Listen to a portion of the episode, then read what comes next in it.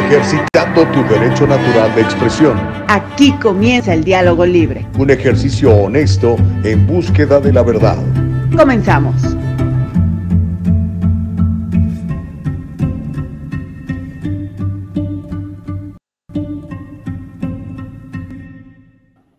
Son las 7 de la mañana en punto, tiempo del Pacífico de los Estados Unidos. Estamos en vivo, estamos en el diálogo libre como muy acostumbradamente esperamos que usted nos tenga.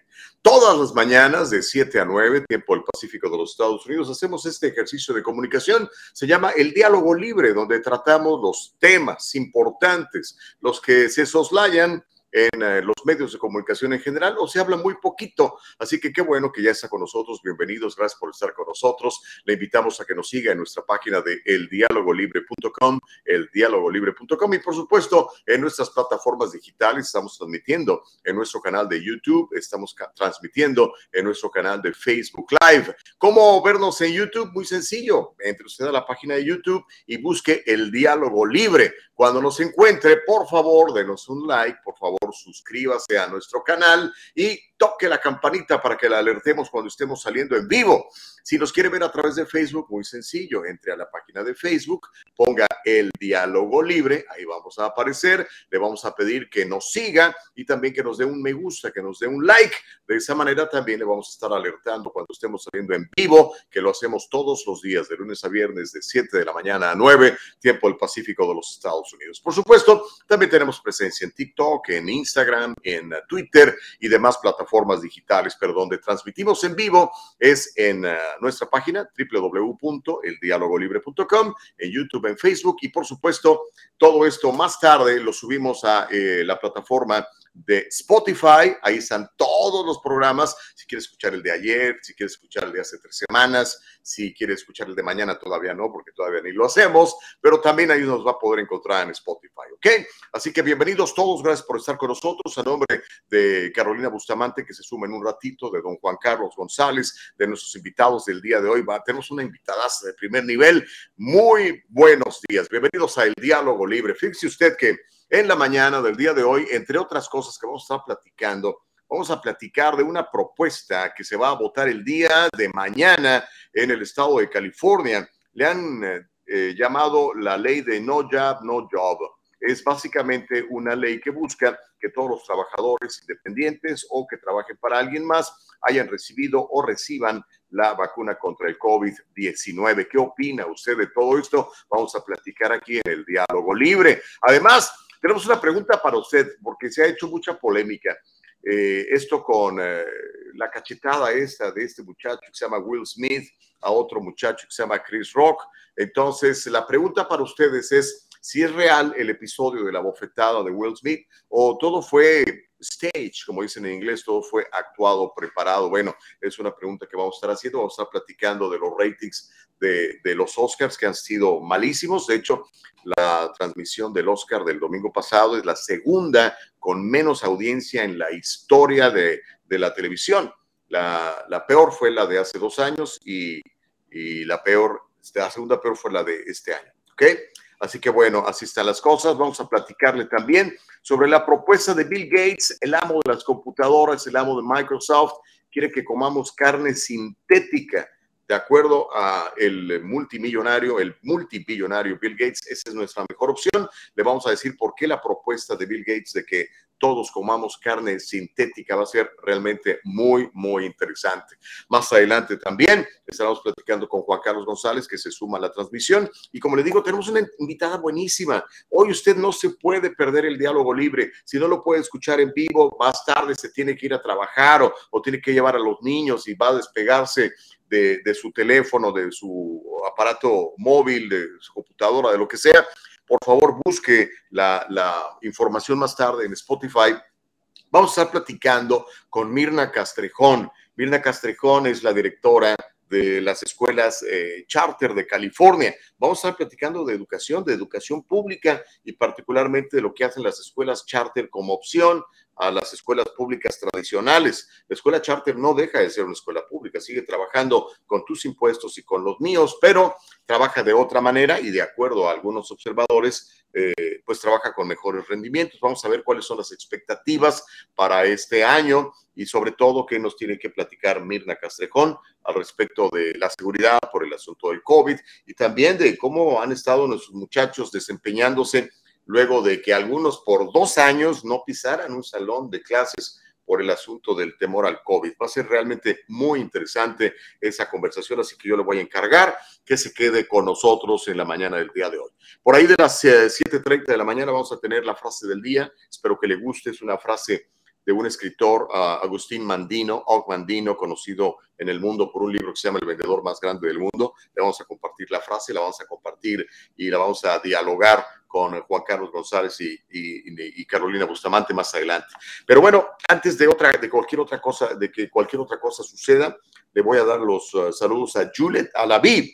Juliet fue la primera persona que entró a, a comentarnos en la mañana del día de hoy. Muchas gracias. Cintia Cuevas, muchas gracias. Danny Girl, Danny, muy buenos días. Marta Moreno dice buenos días, mis queridos amigos, aquí como todos los días. Me encanta, Marta, que siempre estás pendiente. Te mandamos un abrazo hasta ah, Fresno, Fresno, California. Osman Álvarez dice, hola, buenos días, ¿cómo estás hoy?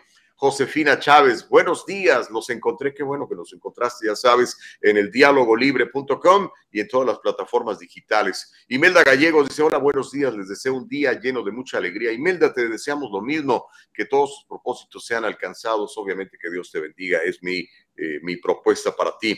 F. Chávez dice buenos días a todos. Jorge Ochoa eh, dice y de mucho sol también. Eh, ya ven que ayer llovió, se espera hoy mejor clima acá en el sur de California. Esto es en el sur de California. Eso que tenemos gente que nos está viendo y nos está escuchando en todo el mundo.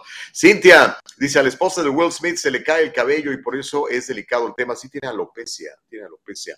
Good AM, Gustavo, dice Noes Contreras, gracias. Claudia Valencia, muy buenos días, excelente día, gracias. Pues bueno, aquí estamos invitándole como de costumbre a que se quede con nosotros. ¿Y qué le parece si comenzamos el diálogo libre de una buena vez? Porque realmente tengo mucha información, mis compañeros tienen mucha información y quiero comenzar con, con esta historia eh, que le llaman el no job, no job o te vacunas o no trabajas en California. Es una propuesta por parte de los legisladores demócratas del estado de California, el estado dorado. Esa agüita, ¿eh? todavía mi café todavía no me lo tomo. California va a exigir que los trabajadores se inyecten contra el COVID-19 o sean privados de poder trabajar. Este proyecto de ley de la Asamblea es eh, conocido como la AB 1993. AB significa Assembly Bill el proyecto de la Asamblea 1993.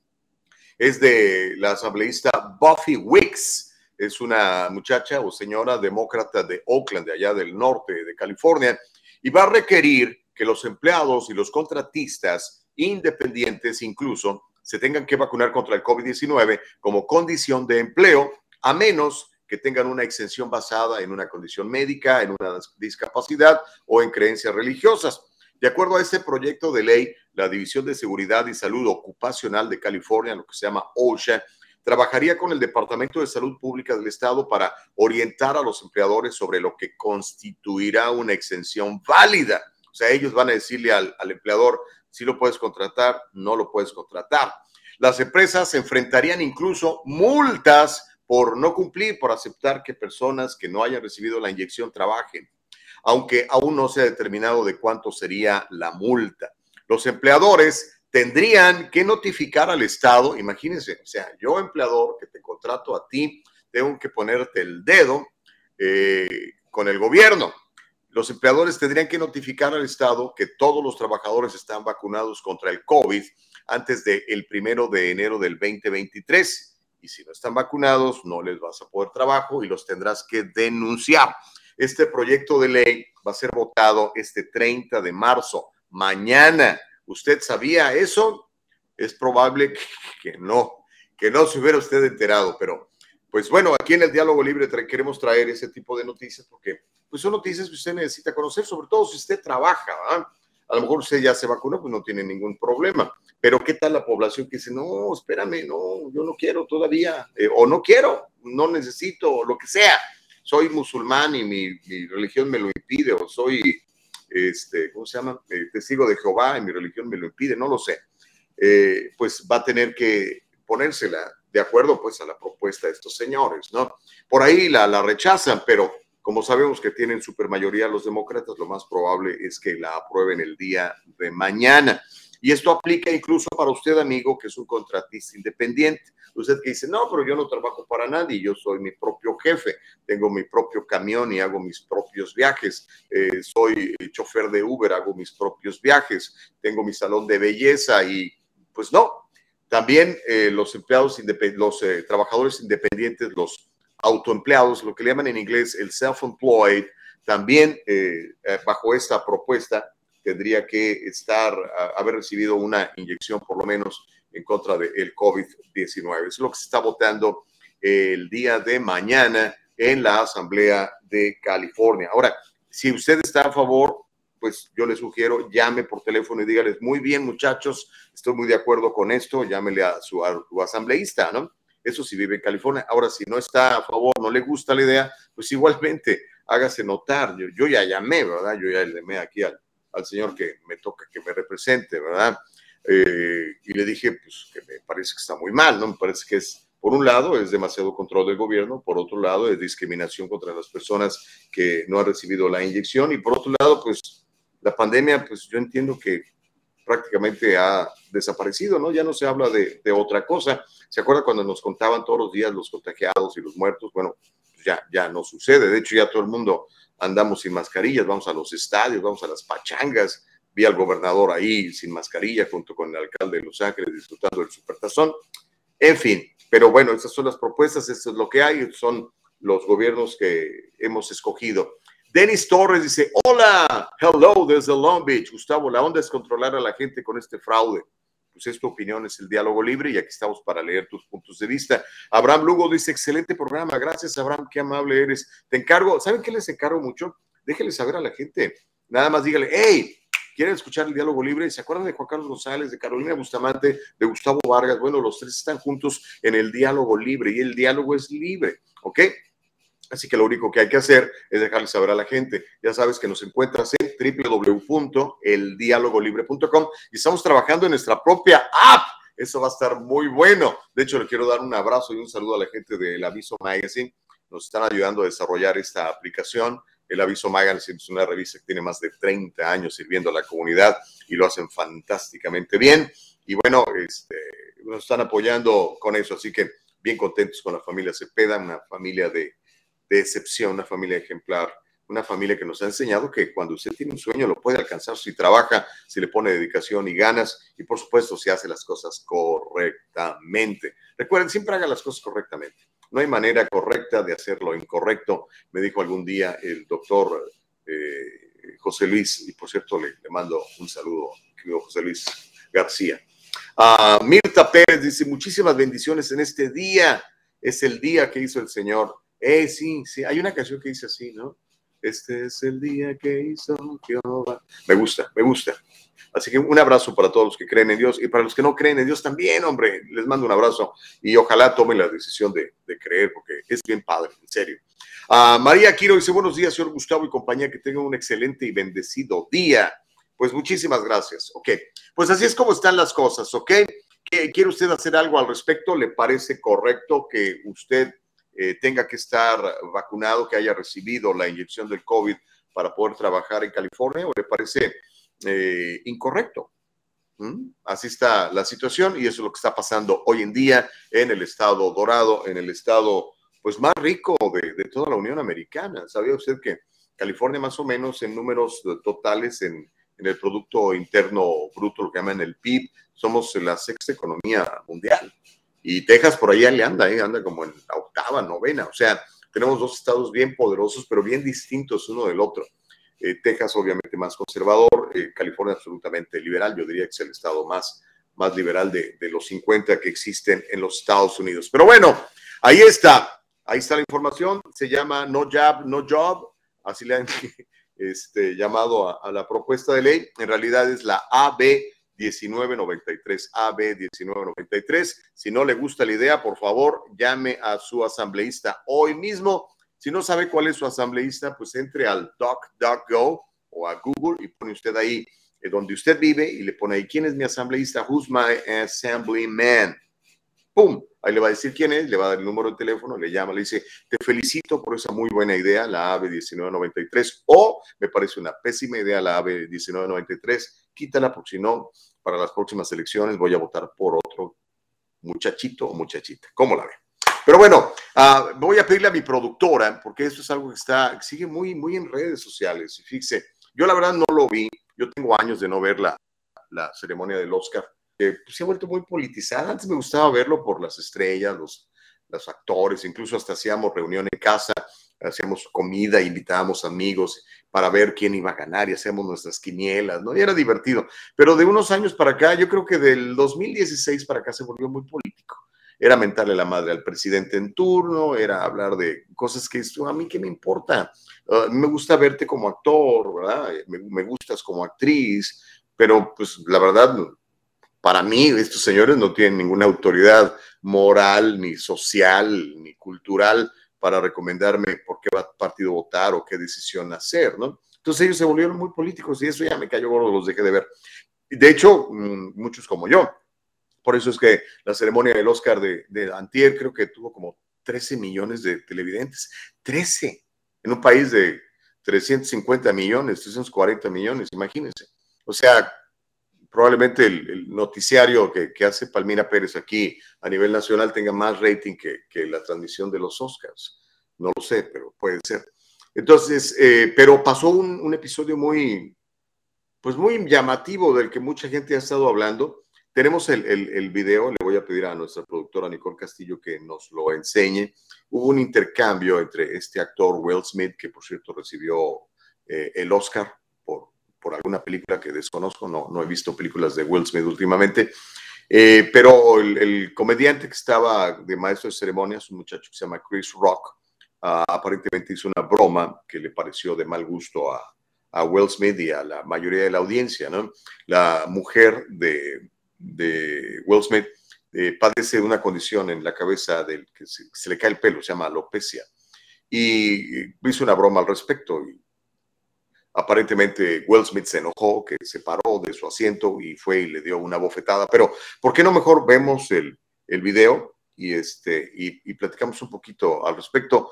Y, y, no tanto de espectáculos, porque la verdad no pretendemos que el diálogo libre sea un programa de espectáculos. Dios nos libre, estamos llenos ya de esos. Pero, sino más bien el aspecto social y, y ver de qué se trata. Entonces, este, si estamos listos, eh, mi querida Nicole, suéltalo, por favor, amiga. Ahí viene.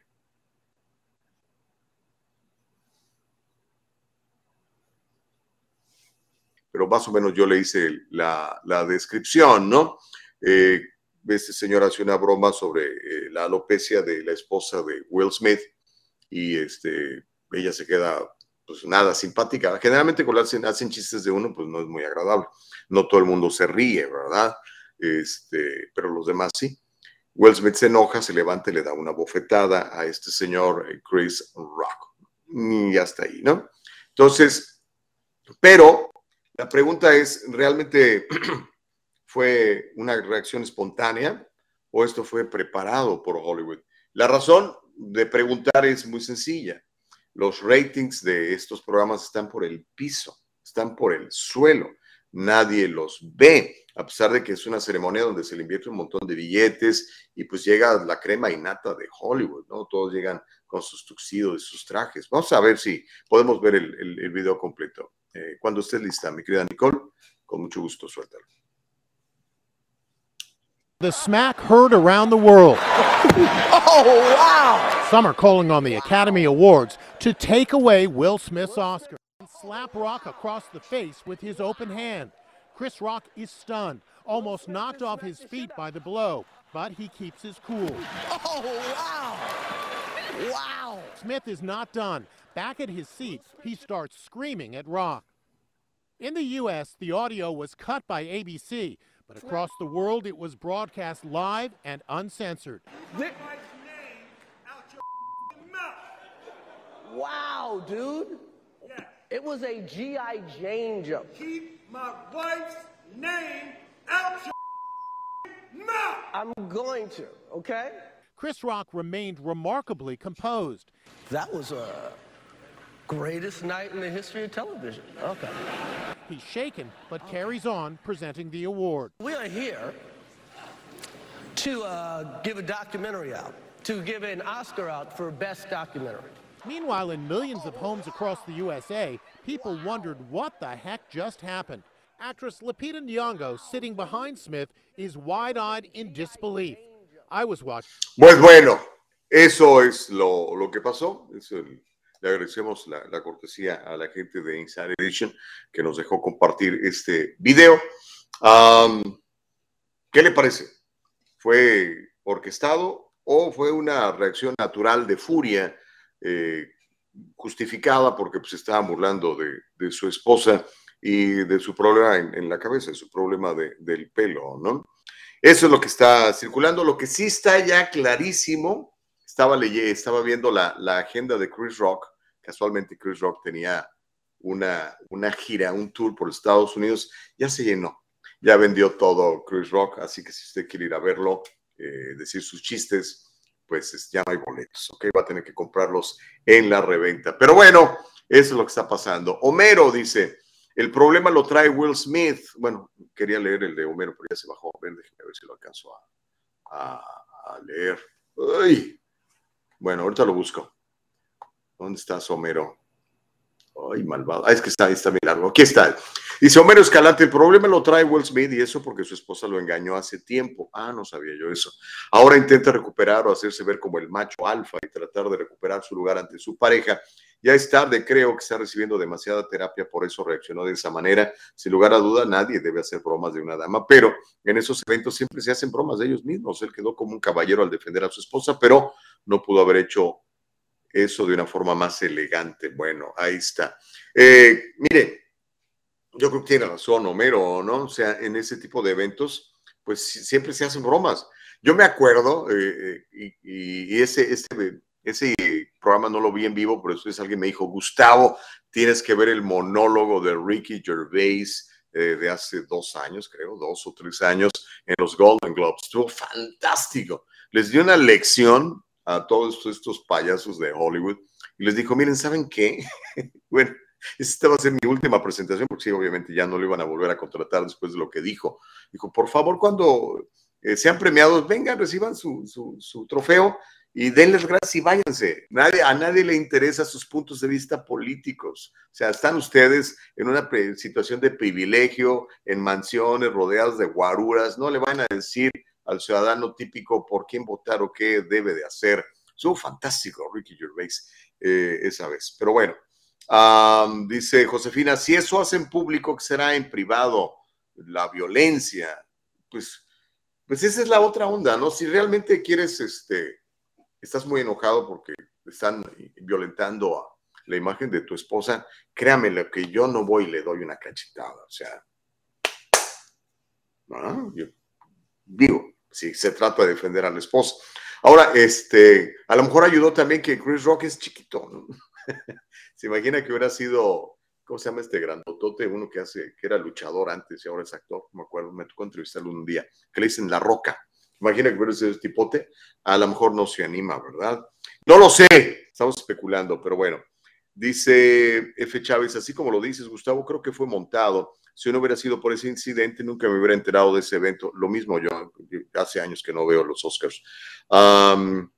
Dice Noé, solo hay violencia cuando un blanco golpea a un negro, pero si un negro le pega a un negro, no hay problema. Ok, bueno, ya, ya, ya salió la cuestión racial, social. Denis dice, Gustavo, yo no sabía de esto. Eh, no tiene que ver con el programa, ya vas a hacer el programa de chismes. No, precisamente por eso es, eso es de lo que te quiero, eso, qué, qué, bueno que preguntas eso, Denis. No, Dios me libre, no, no, no. Digo, no tengo nada en contra de los programas de espectáculos, hay muchos, hay unos muy buenos, véalos si a usted le gusta. No, eh, queríamos más bien platicar del asunto social, de cómo eh, la gente de Hollywood se ha, se ha desfasado tanto, está tan alejada de la realidad que vivimos usted y yo con la gasolina a 7 dólares, con los impuestos muy altos, con el problema de Ucrania, con el problema de las vacunas, de que si no te vacunas no vas a poder trabajar. Todo ese tipo de cosas, Hollywood está absolutamente ajeno.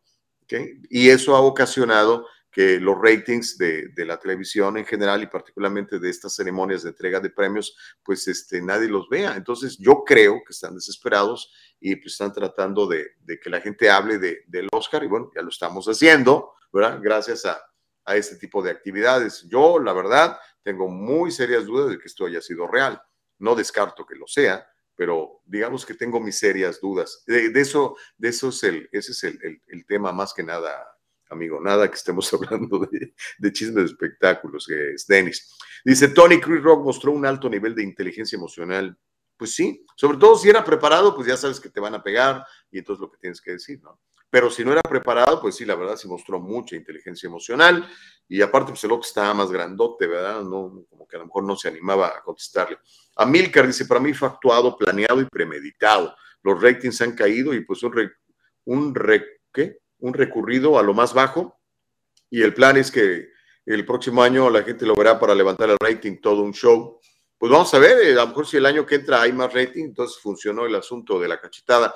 Uh, dice, buenos días, puro negocio, fake. Si hubiera sido un blanco ya se estuviera quemando Los Ángeles. ¿Se imagina? ¿Se imagina que hubiera sido un actor blanco? No, espero que no. No hagamos de esto algo racial. Este, es más un verdadero hombre, da un puñetazo, no una bofetada. Para mí todo fue parte del show, dice el señor Monroy. Josefina dice, este no es un chisme, es una realidad horrible, pero no ocupo ver todo el programa, me refiero al, programa de los, de los Oscars. En fin, son ya las 7 de la mañana con 27. ¿Sabe qué? Tengo que hacer una pausa, pero al regresar le voy a contar. Bueno, ya la mayoría de ustedes opinó que fue falso esto. Al regresar vamos a platicar de la propuesta de Bill Gates uno de los hombres más ricos del mundo, que además es propietario de la mayor cantidad de tierra cultivable en los Estados Unidos. El señor Bill Gates dice, ¿sabes qué? Debemos de dejar de comer carne, tenemos que comer carne sintética. Vamos a, la pausa, mi querida productora Nicole Castillo, y al regresar le cuento esta historia y escuchamos sus opiniones, las leemos en el diálogo libre. Ya saben que estamos en el diálogo libre, hacemos... En el Trufo Corporation podemos encargarnos de sus complejas y lentas tareas de nómina, incluyendo el procesamiento de nóminas programadas, configuración de empleados, cambios de salario, presentaciones de nómina, procesamiento de W2 y 1099, seguimiento del tiempo y mucho más. Usted y su negocio pueden confiar en que su nómina se procesa con precisión y los impuestos sobre la nómina se presentan a tiempo. Con nuestro servicio de nómina usted ahorrará innumerables horas si nos permite manejar sus laboriosas tareas de payroll. En la comunidad de su oficina, trabaje con nuestro equipo desde nuestra plataforma segura en línea para procesar la nómina con facilidad y eficiencia. El Triunfo Corporation, localizado en el 1415 al este de la 17 Street en Santa Ana, California. 714-953-2707. 714-953-2707. Encuéntrenos en todas las redes sociales y cada semana en el Triunfo Financiero. Se llama el diálogo libre. Gracias por estar con nosotros. Muy buenos días. Ya sabes, 7 de la mañana a 9 siempre tenemos el diálogo libre. Y ya está aquí, bien guapo, bien bañado, bien peinado. Don Juan Carlos González, ¿cómo estás, hermano? Buenos días. Buenos días, muy bien, gracias a Dios. ¿Y ustedes? Mm. Mira, tomándome un cafecito. Tú sabes que la vida siempre es mejor con un café caliente enfrente. Ah, totalmente de acuerdo. Y con esta mañana un poquito fresquecita, pues bien rico. Cae mejor el cafecito. Hoy de veras, este, la, lluvia hizo que bajara la temperatura, pero entiendo que hoy ya va a salir el sol y todo, ¿no? De hecho, sí, no, ya de hecho ya está saliendo. Hay medio lagañosón, pero ya está saliendo. Buenísimo. Óyeme, este, estábamos platicando de lo que había pasado en el Oscar y, lo de la propuesta de, las vacunas para el Estado de California, pero eh, yo sé que tú traes información también muy interesante para compartir, y sobre todo una que va a calentar el chocolate y, y que tiene que ver con el innombrable presidente número 45. Sí, fíjate que sí. Lo que pasa es que un, juez federal, bueno, ha, habido mucha, mucha controversia, obviamente, ¿no? Sobre esta cuestión del asalto al Capitolio. Ahora, un juez, el juez David Carter, eh, pues está ordenando que se entregue al Congreso eh, más o menos un centenar de correos electrónicos relacionados con los eventos al, ex, abogado John Eastman quien fue quien diseñó la estrategia legal para revertir los resultados de las elecciones de noviembre del 2020, obviamente con los hechos ocurridos aquel 6 eh, de enero del año pasado, del año 2021, este juez dice que Trump muy posiblemente cometió delitos relacionados con el asalto al Capitolio. Así es que eh, e, este señor, el abogado Eastman, ha tratado de evitar que el comité selecto de la Cámara de Representantes, que lleva a cabo pues una investigación prácticamente pues desde que comenzó todo esto, eh, vea los correos electrónicos. Pero este juez dice que las comunicaciones que piden los congresistas o de todas estas comunicaciones, solamente 10 correos no tienen que ser entregados. Obviamente sigue la controversia porque eh, lo que quieren ver es que tanta participación tuvo el, expresidente Trump, el presidente en ese entonces, en esto del asalto al Capitolio. Así es que, eh, pues no sé, ¿verdad?, lo que opina la gente, pero eh, si, no tiene nada que esconder, ¿por qué tratar de esconderlo? Claro. Ahora, ¿estos correos electrónicos serían eh, correos enviados por el, por el expresidente Trump? supuestamente él, abogados, gente a su alrededor, o sea, pues en realidad hay mucha gente. comunicando entre ellos? Exactamente, supuestamente hubo mucha gente involucrada, ¿verdad? Incluso también ya ves que salió Ah, hace unos meses la noticia de que eh, incluso creo que el hijo mayor eh, de Trump, o sea, eh, Donald Jr., este, creo que le decía, ¿sabes qué? O sea, ahí déjenle, ya no le muevan. Creo que él trató de poner orden y nadie le hizo caso. O sea, hay, hay mucho y pues simplemente, digo, independientemente de lo que, de lo que pienses, eh, los políticos tienen que ser transparentes, no me importa si es eh, Donald Trump o Joe Biden o, Gavin Newsom o eh, Greg Abbott o quien quiera que sea, pues tiene que ser transparente porque a final de cuentas son unos servidores públicos y tienen que rendirnos cuentas a nosotros, al pueblo estadounidense en este caso. Ahora, bueno, estoy completamente de acuerdo contigo, Juan Carlos. ¿eh? Aquí en el Diálogo Libre estamos de acuerdo, Juan Carlos y yo, en que los políticos deben ser transparentes. Pero la realidad es que no lo son. Eh, es muy obvio, ¿no? Yo siento que los políticos están en, los bolsillos de, de las grandes corporaciones, en los bolsillos de, las farmacéuticas, de las compañías de armas, del Big Tech, ahora sobre todo del Big Tech, ¿eh? porque si te das cuenta, el Big Tech, eh, estas grandes corporaciones de, comunicación y de redes sociales, eh, pues prácticamente se mandan solas, no le responden a nadie y hacen lo que les da la gana. Y si lo han logrado es precisamente por el apoyo de republicanos y, demócratas que, que los, los defienden y que legislan en favor de ellos, ¿no? Sí, sí, fíjate que ahí sí estamos totalmente de acuerdo y ayer, eh, casi al final del programa, hablábamos de las grandes cantidades de, de, dinero, ¿no? Las grandes fortunas que han logrado amasar, eh, pues políticos, políticos, por ejemplo, Mitch McConnell ah, eh, de Kentucky, Nancy Pelosi, o sea, hay tanta gente Feinstein. Diane Feinstein. también. Sí, senadora de California.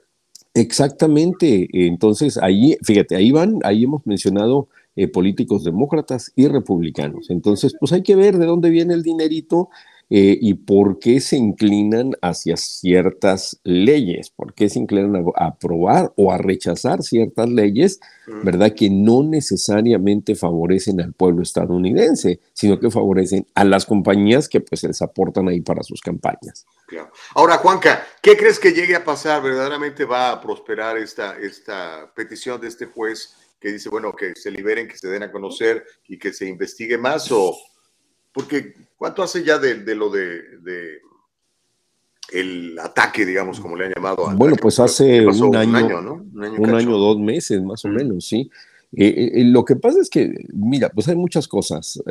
yo no sé hasta qué punto se puede hacer, ¿verdad?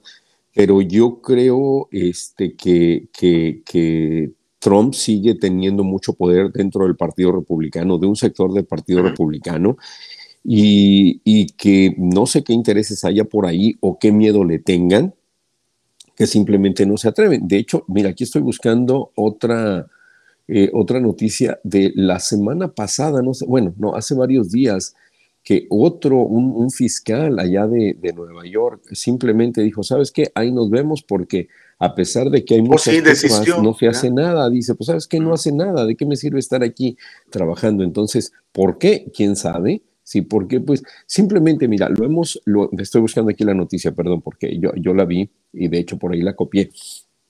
Fíjate, lo hemos hablado eh, incluso fuera, fuera de, del aire, ¿no? Que lo hemos platicado y que decimos, pero pues entre ellos mismos son muy cuates, o sea, son cuates y eh, demócratas, republicanos, eh, y no importa, la gente acá peleándose por defenderlos, ¿sí? Y ellos son muy cuates, o sea, a, final de cuentas, este, pues se llevan bien y se protegen entre ellos. Se protegen mucho. Y, y, es la clase política, ¿no? Sí, demócratas, republicanos, este, independientes, de todo. O sea, y, esto no solamente sucede aquí, sucede en todos lados, tú lo sabes. Eh, lamentablemente, lamentablemente es cierto. Pero bueno, mira, este. A ver qué te parece la, frase del día. No le hemos, no le hemos hecho porque estamos esperando que llegaras. Es de, de Les Brown. Si algún día tiene tiempo, yo sé que sí tiene tiempo, cuando vaya en el carro, a veces en lugar de escuchar un reggaetón de esos eh, que no nos van a dejar nada, póngase a escuchar alguna de las conversaciones de este señor Les Brown, se llama Les Brown, ¿ok? En, YouTube. Y, y, la frase me gustó porque dice así, acepta la responsabilidad de tu vida, date cuenta que tú eres quien va a llegar a donde quiere ir, nadie más. Cuando uh, aceptamos la responsabilidad de nuestra vida, ya sabemos que depende de nosotros no depende del gobierno republicano o demócrata, del, Exactamente. del alguacil o del alcalde o del quien sea, ¿no? Sí, y, en muchas ocasiones tendemos a culpar a otras personas, pero no simplemente, digo, hay factores externos que sí pueden afectar, pero yo creo que, que eh, debe de prevalecer nuestra voluntad, ¿verdad? Nuestras ganas, nuestros esfuerzos, o sea, simplemente eh, eh, podemos, lo, más, lo que pasa es que lo más fácil, Gustavo, culpar a otras personas por lo que nos pasa y es cuando no tomamos responsabilidad. Y, pero no, pues hay que hacerlo. Es que me encanta. Acepta la responsabilidad de tu vida. Date cuenta que tú eres quien va a llegar a donde quiere ir. Nadie más. Me encanta. Así es que a echarle ganas. Sal y vale. Óyeme, Ah, bueno, ahorita ponemos algunos comentarios porque la gente está este, ya dándote la bienvenida, pero esa noticia, ah, no sé qué te parezca, a mí me encanta comer carne. De hecho, ayer me, hay un corte mexicano que se llama cecina, que es una carne delgadita, así sabrosa, un poquito salada. Me la comí con una salsa de molcajete muy sabrosa y unos frijoles negros con un pedazo de queso. Bueno, pero... Eh, Cálmate. Me tienes aquí en ayunas y platicándome de eso, Gustavo. Es que Bill Gates quiere acabar con eso. Bill Gates quiere que comamos carne sintética. Textualmente dijo el, multimillonario de las computadoras, dijo, las naciones ricas deberían pasar a la carne 100% sintética. Lo dijo Bill Gates en una entrevista que dio a un programa y una revista que se llama MIT Technology Review con motivo de la presentación de un libro que tiene que se llama Cómo evitar un desastre climático. El fundador de Microsoft eh, cree que debe usar la regulación para forzar un cambio que redirija a la población al consumo de carne artificial. El magnate asegura que las políticas del gobierno serían necesarias, si no es ahora, en un futuro muy próximo, porque él dice que pues es urgente. Además, ya invirtió dinero en compañías como Hampton Creek Foods, Memphis Meats, Impossible Foods y Beyond Meat, que son eh, compañías que producen carne sintética. Además, no sé si sepas, tiene 108 mil hectáreas en Estados Unidos de terrenos cultivables y de gran producción. Él es en este momento el mayor dueño de, la mayor cantidad de tierra cultivable en los Estados Unidos. El señor, además de convertirse en el, monopolista de los programas de, computadora, se puede llegar a convertir en el monopolista de los alimentos de Estados Unidos, me querido Carlos. Eh, totalmente de acuerdo contigo. O sea, eh, eh, como siempre digo, pues el, interés ahí del, dinero, me imagino yo, ¿no? Digo, yo no, no sé qué, qué, cuál es la explicación que da. O sea, cambiar las políticas gubernamentales será necesario, si no es ahora en un futuro muy próximo. Ah, pero no sé, o sea, no sé si. Bueno, la primera pregunta, la primera pregunta es ¿no llenan de, dinero? Ah, no, yo creo que no, porque mientras más dinero, más control, más políticos puedes comprar, más campañas de propaganda puedes hacer, O sea, es que necesitan muchísimos recursos para empujar sus, agendas, ¿no? Porque él no está contento nada más con ser el, el amo de las computadoras, ya han andado promoviendo vacunas y un montón de cosas, ¿no? O sea, se mete en todo el señor.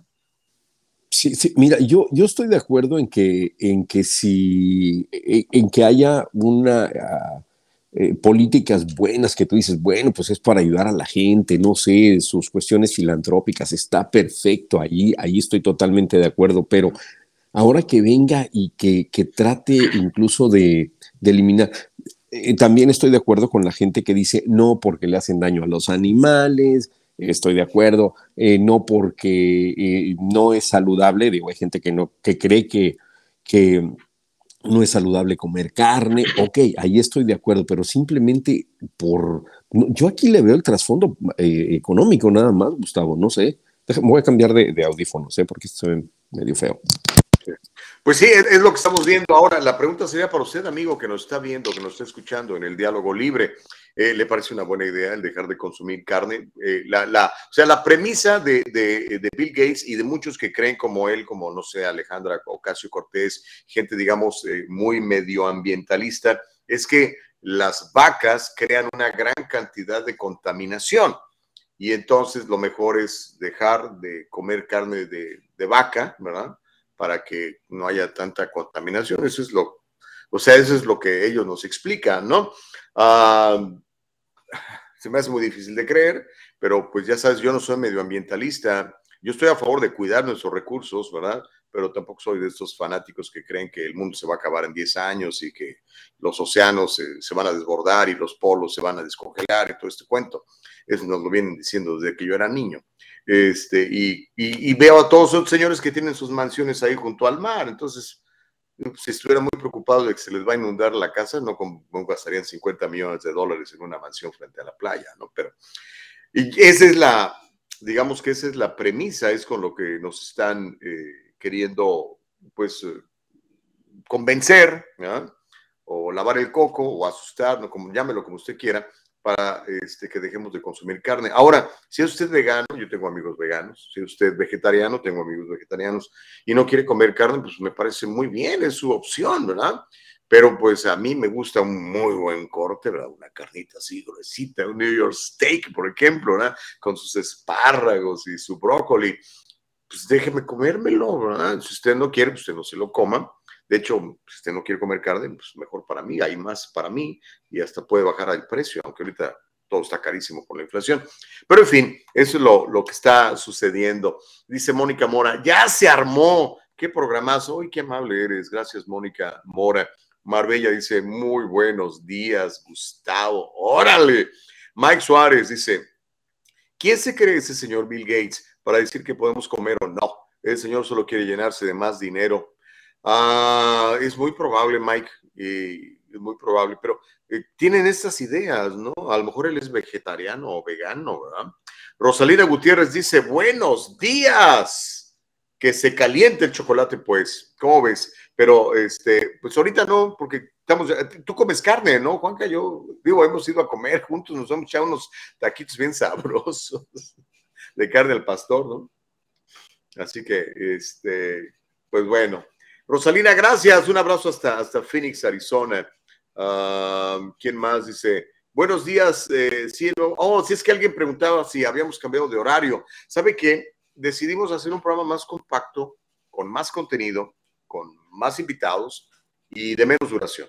Estábamos tres horas, ahora estamos dos horas, todas las mañanas, siete de la mañana a nueve. Y ya sabe que si se perdió el programa, más tarde va a la plataforma de Spotify y ahí nos va a encontrar. Si va a nuestro canal de YouTube o a nuestro Facebook Live, ahí va a encontrar el diálogo libre, ahí se quedan todos los programas en la nube. O vaya directamente a nuestra página, que es lo que queremos mejor, www.eldialogolibre.com, www.eldialogolibre.com. Ahí, con mucho gusto, le vamos a atender. Y estamos desarrollando ya nuestra, nuestra o sea, ¿ves? Estamos desarrollando nuestra propia aplicación, ¿ves? Así como el Banco de América tiene su aplicación, vamos a tener nosotros también la aplicación del diálogo libre. Eso va a estar chidísimo, ¿eh? Chidísimo.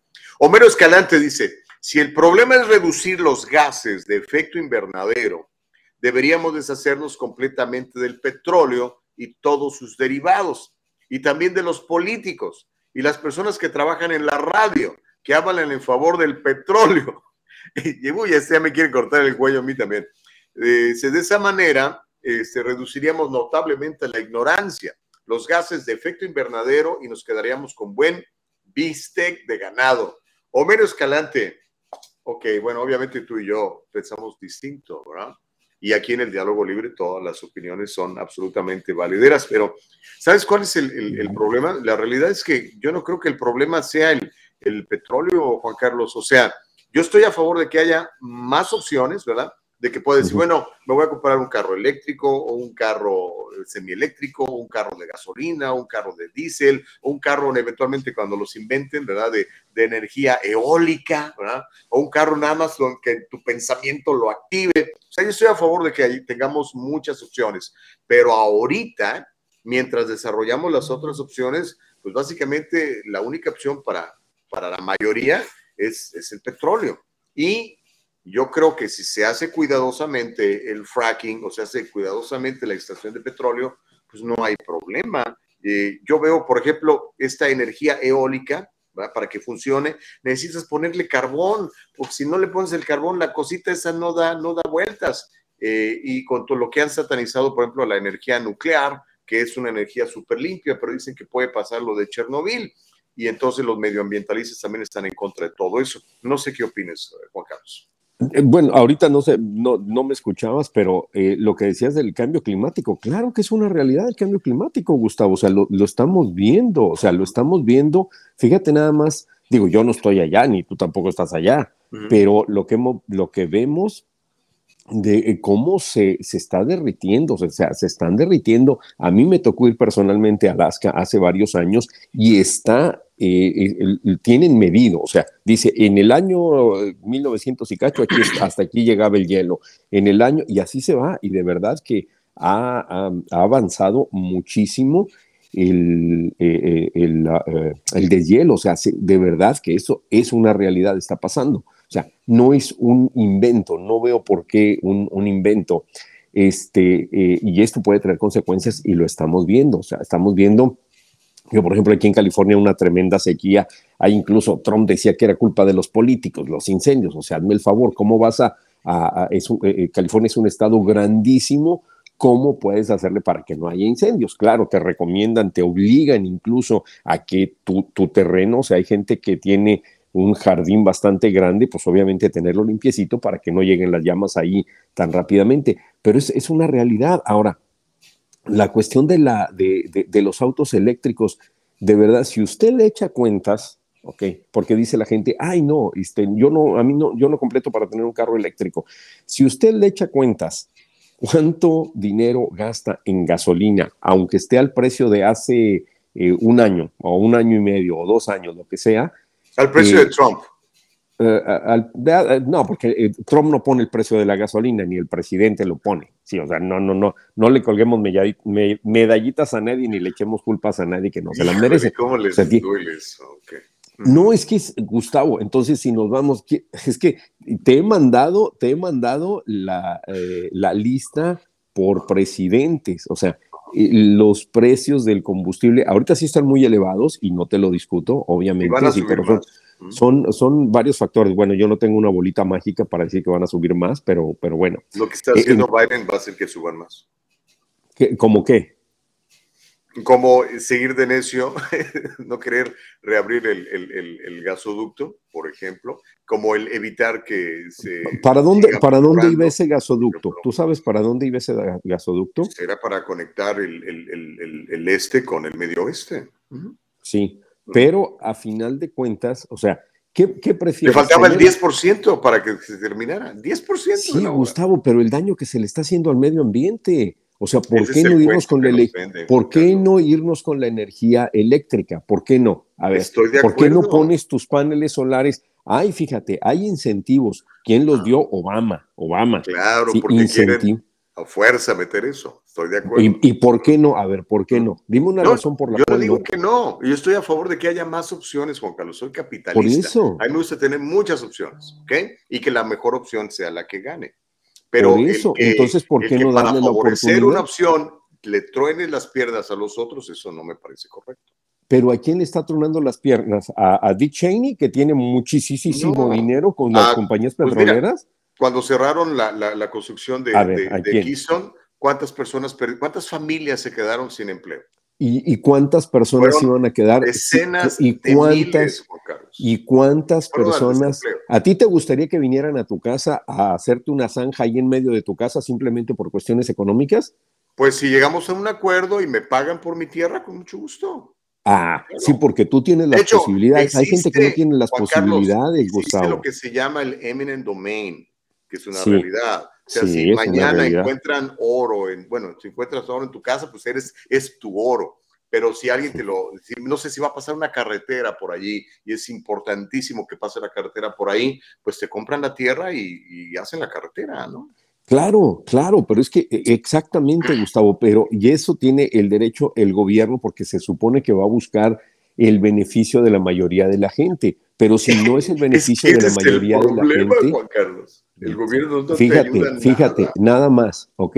Tenía, y es por eso que yo te preguntaba si eh, tú estarías dispuesto a que dejen pasar por ahí, por el medio de tu casa, porque a cuántas eh, eh, tribus indígenas iban a afectar, cuántas estaban siendo afectadas. Ahí no te pones a pensar en cuántas familias iban a ser afectadas. ¿Cómo no les iban a dar dinero?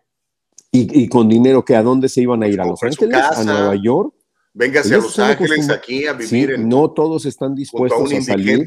Ahí no todas, no, ves, ves, no, es que, es que esa es una realidad, o sea, ¿cómo es posible que nada más vengan y, ah, por, porque va a haber dinero, entonces este, ya ah, acepto que hagan todo lo que quieran, entonces vamos a dejar que Bill Gates haga lo que quiera también, porque es cuestión de dinero, y le va a dar, a lo mejor le va a dar trabajo más. Porque Bill Gates se quiere quitar la libertad de comer Allá también no. querían, no, no, no, allá también le querían quitar, allá también le querían quitar la libertad a los indígenas de esas tierras, que son los dueños de esas tierras, y les querían atravesar por ahí, y les estaban atravesando y los estaban obligando a irse de sus tierras, cuando es todo lo que conocen, Gustavo. No toda la gente pues ya es tiempo de conocer otras cosas. Bueno, pero no toda la gente, si le vas a decir a una persona de 75, 80 años que toda su vida ha vivido ahí, ¿Cómo lo vas a sacar de su tierra? No. Se llama progreso, Juan Carlos. Sí, pero no todos lo entendemos, Gustavo, ni todos estamos dispuestos, ni todos estamos dispuestos a dejar nuestro rancho para venirnos a otro lado. O sea, a lo mejor tú y yo lo hicimos, a lo mejor millones de inmigrantes sí lo hicieron o lo hicimos. Entonces hay que detener lo bueno porque un puñado de señores que no, pero no es un puñado, pero no es un puñado, es mucha gente. manipulado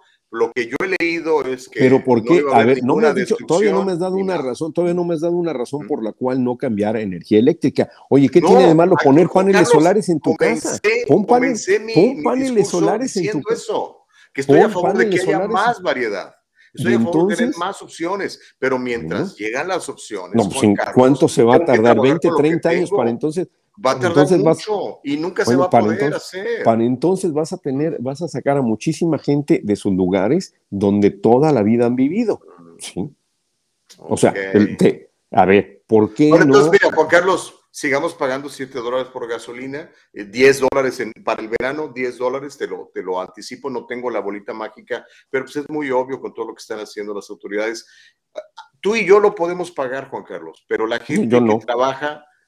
Eh, Claro que sí puedes, yo sé que sí puedes. no, este, pero la gente que gana el mínimo. Yo compré un carro eléctrico y yo no, y, y, y, hay gente que va a decir, oh, sí, sí tiene para comprar un carro eléctrico. Créeme que me sale más barato que tener un carro eléctrico, no es un Tesla, pero, que está pagando la gasolina. ¿Por qué estás tan interesado entonces en el medio ambiente? ¿Qué vas a hacer con la batería de ese carro eléctrico que no se, no se, no se, se biodegrada?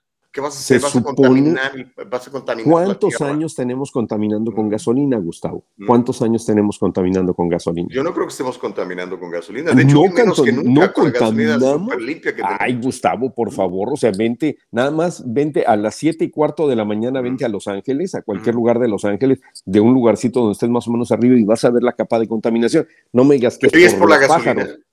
Pues claro, todo el, todos los contaminantes que arrojan eh, los carros. ¿Los carros o las fábricas? también las Los carros o las compañías multimillonarias que tienen en los bolsillos a los políticos. No, no, no, no, no, no, espérame. O sea, entonces, no, ¿por qué perjudicar? Al contrario, darle una opción más barata y, mejor en todos los aspectos, en cuestiones de clima y en cuestiones de dinero. ¿Por qué? Fíjate, mira, nada más se lo voy a poner así de simple. Si hay los reembolsos porque pongas paneles solares, si hay reembolsos porque tengas un auto eléctrico, no contamina, cero contaminantes, ¿por qué no hacerlo? Pues háganlo, los que lo quieran hacer, que lo hagan. Por eso hay que dar las facilidades y ahí están. Hacer.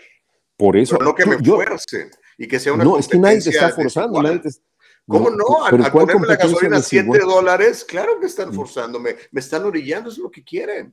O sea, Gustavo, ¿cuánto ganan las compañías, por ejemplo, Chevron? ¿21 mil millones de dólares en un, en un periodo de cuatro meses? En ¿Cuánto gana Elon Musk? Bueno, por eso. Es el más rico del mundo. Bueno, pero, pero ¿por qué te vas? Ok, no te estoy diciendo que Elon Musk, que Tesla, simplemente. Pues, a mí me parece fantástico. No, que, gane más es porque pero ¿por qué no tiene ¿por qué no tener la opción? O sea, pon tus paneles solares, ¿cuánto te van a costar? De verdad, que hay, hay los reembolsos del gobierno federal, no me acuerdo de California, pero del gobierno federal sí hay. Y no son ni de Trump ni de. es gobierno federal, punto. Sí, te los dan. Te dan un reembolso porque tengas un automóvil eléctrico. ¿Por qué no hacerlo? Bueno, ahí está la pregunta. Lo vamos a dejar aquí, Juan Carlos, porque tenemos que ir a la pausa. Pero ya se oh. calentó el chocolate. Eh, obviamente son dos posturas. Ahora, ahora que quede, que quede nada más, que quede nada más para el récord. Estoy en contra de lo que está proponiendo Bill Gates. Ahí sí creo que se está volando la barda. Está mal. Sí, pero ahí sí estamos de acuerdo. Si fueras vegano dirías sí. No, no, no, no. O sea, ¿por qué le vas a meter a tu cuerpo algo sintético? O sea, es más eh, saludable, vas a combatir los gases de efecto invernadero. No, no, ahí sí no. No, no me vas a decir que contaminan eh, igual las vacas que los millones de carros es lo que, nos han dicho, Es lo que nos han dicho los sí, no, no, no, no, no. Esa es una realidad, Gustavo. O sea, vente aquí a Los Ángeles y simplemente eh, Los Ángeles, Houston, Dallas, este, eh, Seattle, toda la, Nueva York, o sea, donde hay muchos automóviles, claro, se ve la capa ahí de la contaminación. Ok, muy bien. Vamos a pararle aquí. Tenemos que ir a la, pausa, Juanca. Eh, cuando regresemos vamos a hablar de educación. Tenemos ya en Lisa a, una muy buena panelista. Ella es la directora de las escuelas eh, charter de California. Se llama Mirna Castrejón. Y pues vamos a hablar de, educación pública. Yo sé que es un tema que te apasiona a ti y apasiona a todo el mundo, Juan Carlos. Así es. Bueno, vamos a una pequeñita pausa. y quédese aquí con nosotros en el diálogo libre con Gustavo y Juan Carlos. Ya volvemos. No viva con el temor a una auditoría sorpresiva del IRS. En el Triunfo Corporation le ofrecemos apoyo fiscal adaptado a sus necesidades. La temporada de impuestos no tiene por qué ser tan estresante si trabaja con nuestro equipo de profesionales. Déjelo en nuestras manos ahora mismo. Experiencia y profesionalismo son la combinación excelente en reporte de impuestos. Examinamos las deducciones adecuadas y consideramos su situación personal para ayudar a minimizar su carga personal absoluta para usted de principio a fin. En el Triunfo Corporation brindamos una experiencia digital perfecta. Estamos disponibles para ayudarlo a poner en marcha un plan estratégico sólido. El Triunfo Corporation, localizado en el 1415 al este de la 17 Street en Santa Ana, California. 714-953-2707. 714-953-2707. Encuéntrenos en todas las redes sociales y cada semana en el Triunfo Financiero. Ay, Dios mío de vida. Don Juan Carlos González, qué privilegio contar con usted. Igualmente, eh, don Juan Carlos, mire, la educación pública es, es, un, es, un, es un problema. Yo creo que necesitamos mejorar, tenemos que hacer cosas mejores. Y, mire, para platicar de eso, eh, tenemos una, una invitadaza. ¿Por qué no nos hace favor de recibirla usted, don Juan Carlos? Usted que sabe mucho de, educación. Eh, bueno, no sé mucho de educación, pero sí me gustaría mucho, este, no, no, no, pero me gustaría saber. Eh, ok, tuvimos problemas con, con, Juanca, pero ya, ya tenemos a, en, en, en, la pantalla y en la transmisión a Mirna Castrejón de las escuelas Charter de California. Mirna, ¿cómo estás? Qué gusto saludarte. Muy buenos días. Bienvenida a El Diálogo. Buenos días. Buenos días. Muchísimas gracias por la invitación y qué buena adición de vernos en video. Sí, antes ya ves, era puro audio en, la radio, pero bueno, ahora tenemos eh, eh, la posibilidad de, vernos, entonces ya ahora sí que ya, ya, ya le puedo poner a la voz imagen. muchas gracias por levantarte temprano con nosotros. Buenos días. A la orden, a la orden.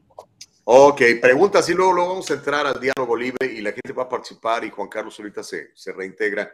Uh, Mirna, ¿cómo están las escuelas públicas charter en California después de, pues ahora sí, yo creo ya el levantamiento de todos los, los asuntos estos del COVID y la mascarilla y todo lo demás? Eh, ¿Cuál es el, el resumen? ¿Qué, ¿Cuál es el, la explicación que nos puedes dar? Pues, eh, mira, se, se, conjugan varias circunstancias bastante interesantes. Eh, hemos platicado ya durante la pandemia cómo ha sido el impacto sobre el aprendizaje de los niños eh, en, todo el sistema educativo, ya sea privado, público, charter, de cualquier denominación. La verdad es que el COVID no discriminó en ese caso y a la misma vez nos está dando una oportunidad así casi tipo laboratorio de ver, eh, de poder comparar los diferentes sistemas para saber, a fin de cuentas, eh, cómo fue impactado el rendimiento de los estudiantes y si hubo diferencias. Y la verdad es que los resultados ya están entrando. Este, la Universidad de Stanford, eh, del el centro Credo, Credo, eh, recientemente publicó un artículo donde examinó varios ah, sistemas ah, urbanos, por decir, y en comparación uno con otro, eh, y descubrieron que eh, la plusvalía del sistema charter en el momento de la pandemia fue una gran diferencia para los estudiantes en cuanto al rendimiento académico, la, pérdida de aprendizaje y los resultados, además, la misma logística, qué tan rápido regresaron al aula y con qué impacto y qué nivel de, intensidad de aprendizaje pudieron lograr a pesar de, la logística y las circunstancias que fueron arrolladoras para todos. Así que estamos de nuevo en, ese, en, una instancia donde las mascarillas están este, eh, eh, eh, quitando como, como, como, este, contingencias este, en todo el estado, en, todo el sistema, las escuelas charter, al igual que todos, estamos a punto de hacer todos nuestros exámenes estatales mandados por el estado. y vamos a, estoy absolutamente segura que vamos a seguir confirmando que 30 años más tarde de que se iniciaran las escuelas charter, estamos celebrando nuestro 30 aniversario ahorita, eh, en este año, que ya no somos un experimento y que las evidencias están claras y contundentes, que no importa la región del estado, eh, el sistema escolar, la zona urbana, los estudiantes a quienes atraemos como estudiantes, que en su mayoría son latinos, eh, y este, estamos definitivamente este, aportando un servicio público eh, importante y, lo que hemos aprendido en la pandemia esperamos eh, se difunda en todo el sistema. Juanca, no, no te escuchamos. ¿Sí? Adelante, bueno, este, Juanca tiene, tiene problemas. Ahorita vamos a tratar de reintegrarlo. Ahora, Mirna, la semana antepasada platicábamos con Mike Alexander, que es el promotor de una idea eh, muy poco conocida en California, increíblemente no, no le he dado publicidad, que se llama School Choice, ¿ok? y, él, él está promoviendo una, una, la posibilidad de que el dinero siga al niño y no el niño siga al dinero. Y hablaba de 14 mil dólares por niño para que eh, los papás escojan a qué escuela quieren mandar a su hijo independientemente del barrio donde le toque vivir y de la escuela que le toque asistir debido al, ahora sí que al código postal en donde sus papás pueden pagar una vivienda, ¿no? Así es. E-, ese tipo de, propuestas, digamos, revolucionarias, ¿qué, le, te parecen, ¿qué le parecen a las escuelas charter? Eh, mira, es una situación déjame contextualizarlo de esta forma. Ese tipo de propuesta ha sido ponderada y rechazada por los votantes de California ya tres veces. De hecho, ese fue todo el origen de las escuelas charter, donde se eh, instituyó un compromiso porque estaban a punto de ir a la balota para aprobar los llamados vouchers o, esas, esas, esas cuentas de asistencia. Eh, la verdad es que eh, desde el punto de vista de una política educativa y económica, eh, hay poca evidencia que, un sistema como ese, en última instancia, mejore el sistema. especialmente el sistema público, especialmente el sistema eh, eh, que, sirve a la mayoría de nuestros estudiantes, especialmente los estudiantes de color, ya sea latinos o afroamericanos, o los estudiantes con, desafíos económicos. los estudiantes desventajados en general e, el hecho de que te ponen 14 mil dólares en una cuenta no necesariamente significa acceso garantizado a una escuela de calidad. Así que yo soy un poco escéptica eh, sobre esos esquemas. Creo que eh, las escuelas charter son públicas, son gratuitas, eh, son este, responsables por, resultados hacia el público y a los estudiantes a quienes sirven. Y creo que es, un poco fuera de carácter para el tipo de problemas y, y, desafíos que tenemos en Los Ángeles, pensar que a un nivel escala, a un nivel sistema, un sistema como ese que ha fracasado en muchísimos otros estados, pudiera ser una solución importante. Ahora, cabe decir que yo sí creo que eh, eh, en, el poder de los padres para elegir una escuela que funcione para sus hijos, eh, sí creo que los padres en última instancia son quienes mejor deben juzgar cuál es el, contexto escolar que mejor corresponde a las necesidades de sus hijos y deben tener la, oportunidad para, ejercer e, ese tipo de, opción. sin embargo, y, por lo tanto, individualmente e, es, eh, sí, claro que es, muy posible que, un sistema como ese pueda eh, ayudar una, una situación individual, pero a nivel sistémico, eh, la verdad que sí tengo mis dudas. Mirna, no sé si me escuchen ahora. Bien. Ahora sí. Buenos días.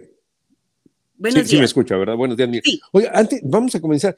Hay gente que a lo mejor no, no entiende la diferencia entre una escuela del sistema regular eh, y una escuela charter. Explíquenos así en resumidas cuentas qué es una escuela charter para que todos podamos entender.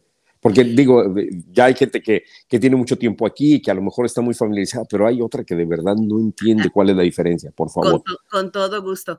Eh, una escuela charter es una escuela pública, es decir, se tiene que atener a las pautas del Estado en cuestión de materia curricular, de los estándares que se tienen que cumplir, la acreditación de maestros y quién sustenta eh, los gastos de esa educación pública, es decir, eh, nosotros, los ciudadanos de este Estado.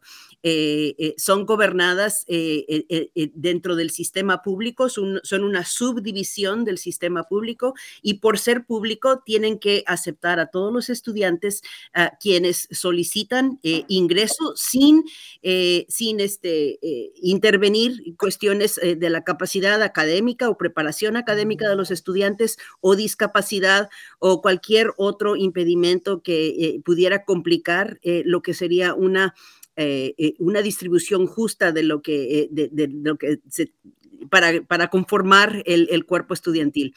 Es decir, mientras haya cupo a, base de lotería, se supone que todas las escuelas charter deben admitir a todos. Por lo tanto, una escuela charter es una escuela pública sin matrícula, sin costo de matrícula, gratuita para todos y, con admisión abierta para todos mientras haya cupo. Ese es el problema, mientras haya cupo, ese es el problema. Es un problema. Sí, es un problema. Ahora, quiero ah, señalar una, una, situación que, estamos viendo que va a impactar a todo el sistema y seguramente lo han escuchado eh, eh, comentar.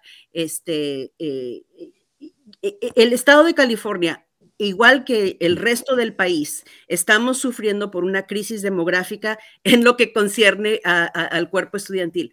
Es decir, eh, la tasa de nacimientos ha absolutamente bajado, la tasa de inmigración absolutamente ha bajado. Eh, el Distrito Escolar de Los Ángeles, por ejemplo, eh, está a punto de, declarar este, este, este próximo otoño, al iniciar el curso escolar, es muy probable que sus inscripciones bajen a menos de 400 mil estudiantes, mientras que hace 10 años eran casi 800 mil los, a los estudiantes que educaban. Estamos perdiendo estudiantes. Eh, y, y, eso no ha exentado a las escuelas públicas charter, porque la causa fundamental es de que la gente os está yendo o, o, o, y generalmente están yendo a, otros, a otras zonas del, del, estado donde hay menores costos de vivienda, por ejemplo. eh, y muchos en la pandemia también, este, sencillamente eh, se han dado por vencidos y han dejado el sistema escolar. Así que en este momento sí hay escuelas charter que tienen cupo, eh, estamos, eh, tenemos algunas eh, escuelas charter, especialmente en el centro de Los Ángeles, donde se ha visto una, una mayor, mayor, baja en las inscripciones escolares, que nuestras escuelas sí tienen cupo, este, y por lo tanto, cualquier persona que quiera acudir a investigar un poco más acerca de las escuelas charter y inscribir a sus niños, este es el momento para prepararnos para el otoño. Ok. tengo dos preguntas, pero vamos a comenzar con la primera. Las dos son incendiarias, Mirna, te lo advierto. Ah, Qué raro. La pregunta número uno, que tiene que ver con el, aprovechamiento. ¿okay? Las escuelas eh, públicas controladas por los distritos escolares locales, el, de Los Ángeles o el que tú quieras, ah, aseguran que ustedes compiten de manera eh, pues digamos, no justa, de manera injusta. Ustedes hacen handpick, que escogen a, los estudiantes y que por eso tienen mejores resultados en promedio que las escuelas eh, normales, digamos, las que hemos conocido. Esa sería una pregunta y, y, la otra va a tener que ver con los sindicatos de maestros, pero primero, este, cuéntame eso, ¿por qué en términos, en números reales, al final del día, las escuelas charter, eh, los estudiantes de las escuelas charter tienen mejor aprovechamiento que las escuelas públicas eh, tradicionales, digámoslo de esa manera. Eh, en parte es porque su, su, programa eh, pedagógico, eh, su alineamiento con la necesidad personalizada de cada estudiante es mejor. Las escuelas charter son más flexibles y más responsables, más pueden responder en una manera más eh, eficaz cuando los niños están batallando. Este, son menos rígidas en el que todo el currículo sea igual para cada quien. Tienen temas que en muchos casos absolutamente este, llaman la atención de los niños por su temática, ya sea ciencias, artes, lo que sea. Yo tengo un muchacho de 16 años que él se levanta todas las mañanas con, el único fin de poder tocar en la banda y eso es lo que lo motiva.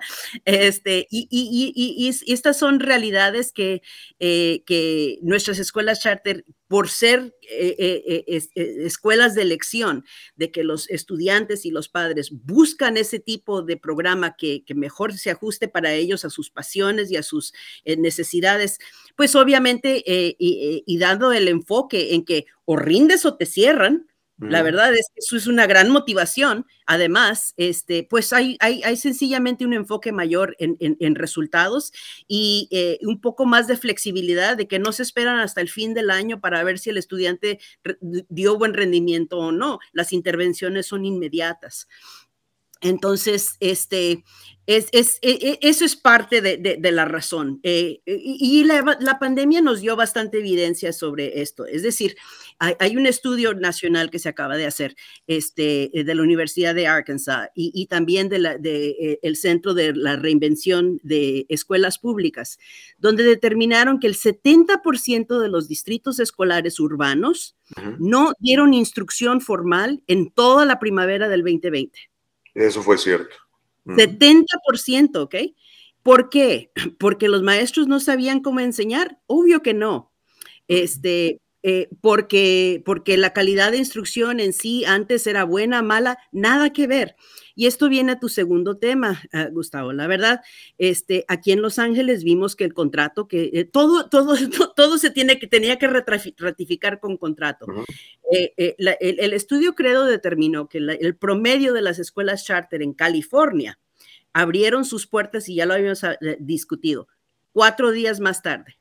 Cuatro días, uno, dos, tres, cuatro, de jueves a martes.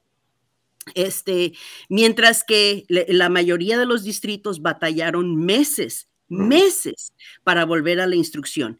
Eso no tiene nada que ver con la capacidad de los maestros en sí para enseñar o el tipo de estudiantes. Eh, sencillamente tiene que ver con, con los arreglos eh, la, estructura eh, de, la instrucción y, cómo se determinan los calendarios escolares y todo lo demás. El simple hecho de que nosotros somos autónomos y flexibles y tenemos esa independencia de poder responder a una crisis fue lo que hizo, marcó la diferencia.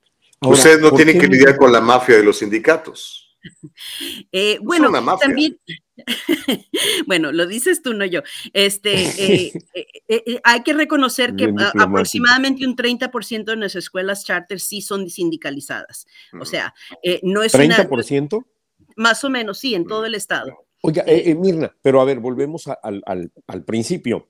¿Por qué entonces no apoyar esta medida donde al padre de familia se le dé el dinero para que escoja la escuela? Porque, por ejemplo, vamos a suponer, yo, yo no tengo la capacidad de llevar a mi hijo en una escuela muy buena que está a dos millas, por ejemplo, o a cinco millas, más o menos. Y entonces mi hijo se tiene que quedar en una escuela que es donde yo vivo porque yo en realidad no puedo pagar para irme a otro lugar. Entonces, ¿por qué no darle esa opción? O sea, eh, y no necesariamente tiene que ser una escuela de paga, como decimos, sino que simplemente poder escoger la escuela. A lo mejor en la otra, eh, en la otra escuela hay maestros que a mi hijo le caen muy bien o lo que sea, pero no tengo esa opción. ¿Por qué no apoyar esa medida? O sea, creo que sería algo muy bueno tener la opción y así nosotros poder elegir a dónde llevamos a nuestros hijos y no tener que conformarnos con lo que nos toca, porque hay gente que de verdad trabaja muy duro, que de verdad eh, le interesa mucho la educación de sus hijos, que los hijos quieren estudiar, pero que simplemente no tienen la oportunidad de ir a la otra escuela y hasta es un delito mentir, ¿no? Poner otra dirección. Ah, tienes toda la razón, y, pero subrayo que esa elección ya la tienes. Esa, esa, opción ya existe y eso es lo que somos las escuelas charter. Eh, eh sigamos con tu ejemplo. Eh, si tienes un hijo a quien quieres utilizar ese, ese fondo de apoyo para ingresarlo en una escuela privada, la escuela privada no tiene garantía de admisión. La escuela privada sí tiene eh, eh, eh, pautas académicas en algunos casos y sí tiene la oportunidad de rechazar una admisión, lo cual una escuela pública charter no lo tiene. es decir, lo que hemos visto en muchos de esos estados a nivel política, a nivel política sistémica, es que aquellos estudiantes que más necesitan y más pueden aprovechar esto de una colocación en un, en un programa privado de alto rendimiento no obtienen esa plaza porque no está garantizado. Y esa es la diferencia entre un sistema público y un sistema privado. Además, eh, vamos a examinar esta, e, esta propuesta. Los padres pueden utilizar eso, claro que sí, 14 mil dólares. Eh, de hecho, creo que es menos. 14 mil es lo que el Estado invierte, pero no, es necesariamente lo que los padres recibirían bajo esta propuesta de ley. Eh, eso en muchas ocasiones ni siquiera la mitad de lo que el costo de una educación cubre, una educación privada eh, costaría. Eh, además, el que no lo utilice puede utilizarlo para costos de universidad. Es decir, hay un incentivo para no utilizar eh, esos fondos necesariamente en, lo que, en lo que se debería ocupar. También habría un incentivo grande para aumentar el, número de, de, padres que eligen guardarse los 14 mil dólares, hacer una instrucción en casa y eh, exentarse de un sistema público enteramente.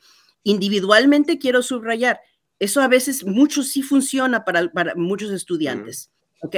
Eh, no es cierto que nuestros niños latinos, por ejemplo, eh, o los niños pobres necesariamente van a fracasar en un sistema como ese. Hay muchos que sí lo hacen, pero no es para todos. Y hay una plusvalía en la capacidad de ser integrado a una comunidad escolar eh, de, alto rendimiento, donde hay apoyo, donde hay consejeros, donde hay este, otro tipo de, apoyos para el estudiante para asegurarse de que el estudiante se mantenga a la par de lo que es un alto rendimiento, una expectativa de alto rendimiento. No cualquier programita de homeschool o, o con el teléfono necesariamente significa buena instrucción. Pero tengo entendido que esta propuesta no le daría el dinero a los padres, sino que le daría el dinero a la escuela. Entonces, a lo mejor, eh, o sea, no es que el padre lo va a utilizar para lo que quiera o guardarlo para la universidad. Las Vegas.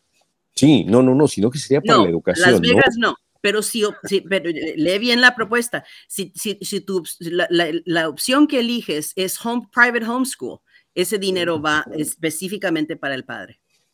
Bueno, ahora aquí está, dice, eh, estoy viendo aquí que aproximadamente eh, va desde los 5 mil hasta los 7 mil dólares eh, por año, dice una escuela privada. Bueno, obviamente dependiendo, ¿no? Pero entonces los 14 mil dólares sería más que suficiente, incluso quedaría para ahorrar un poquito más para la universidad, si es que es lo que el padre lo quiere pues de nuevo, todo depende. Si la colegiatura es 25 mil a 30 mil o 40 mil, que es en realidad más o menos lo que cuesta una colegiatura anual en una escuela privada en la zona de Los Ángeles, no te completa ni casi para la mitad. ¿Y quién va a aportar el resto? Y no te garantizan admisión. De hecho, como, como digo, es muy probable que en el caso individual esto funcione muy bien.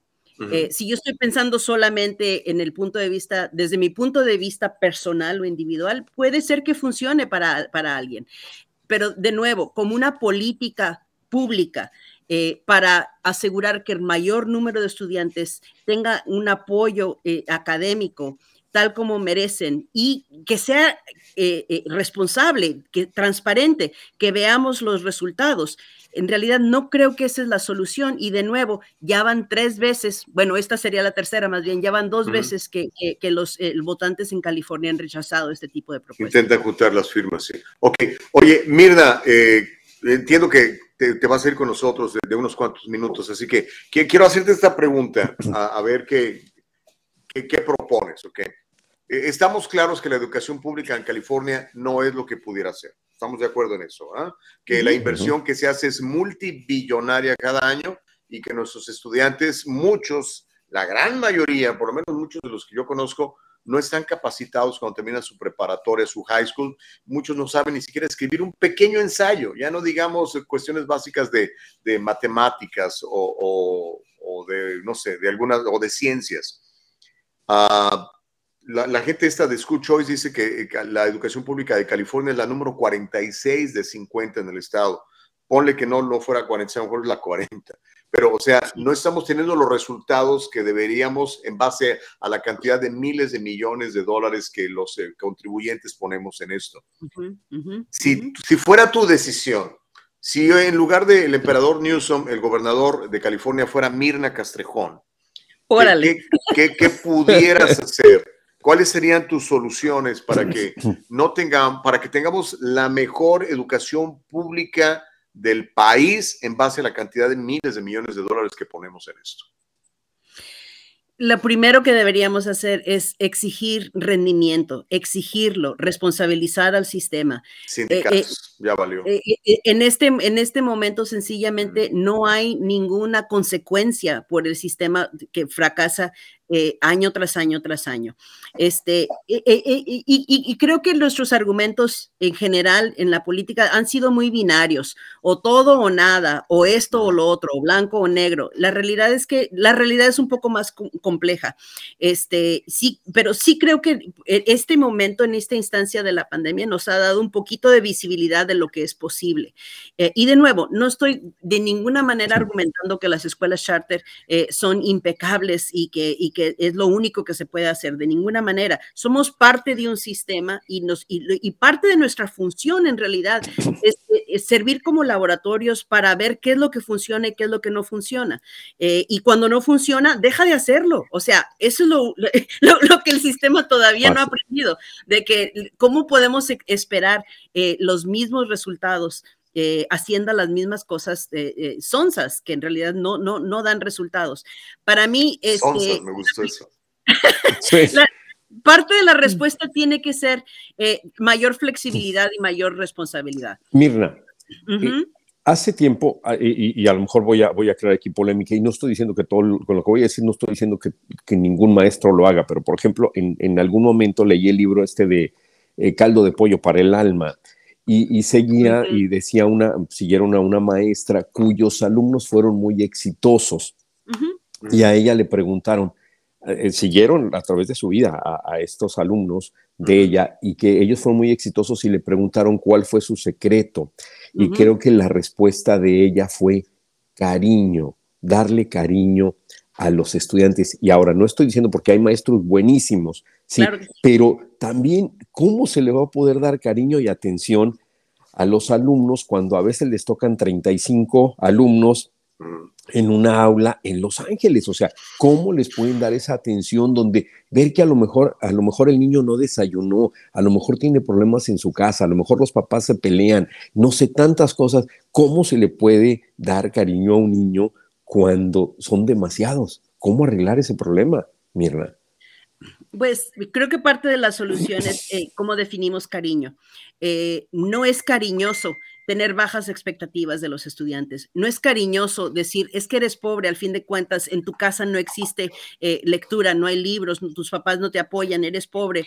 hay tantos mensajes que las escuelas mandan eh, así muy sutilmente eh, eh, en cuanto a la capacidad de los niños. Querer a los niños es darles la, oportunidad de tener éxito, de, enfocar su atención en, sus pasiones, darles apoyo cuando necesitan un poco más de apoyo y responder a esa necesidad como si nos importaran.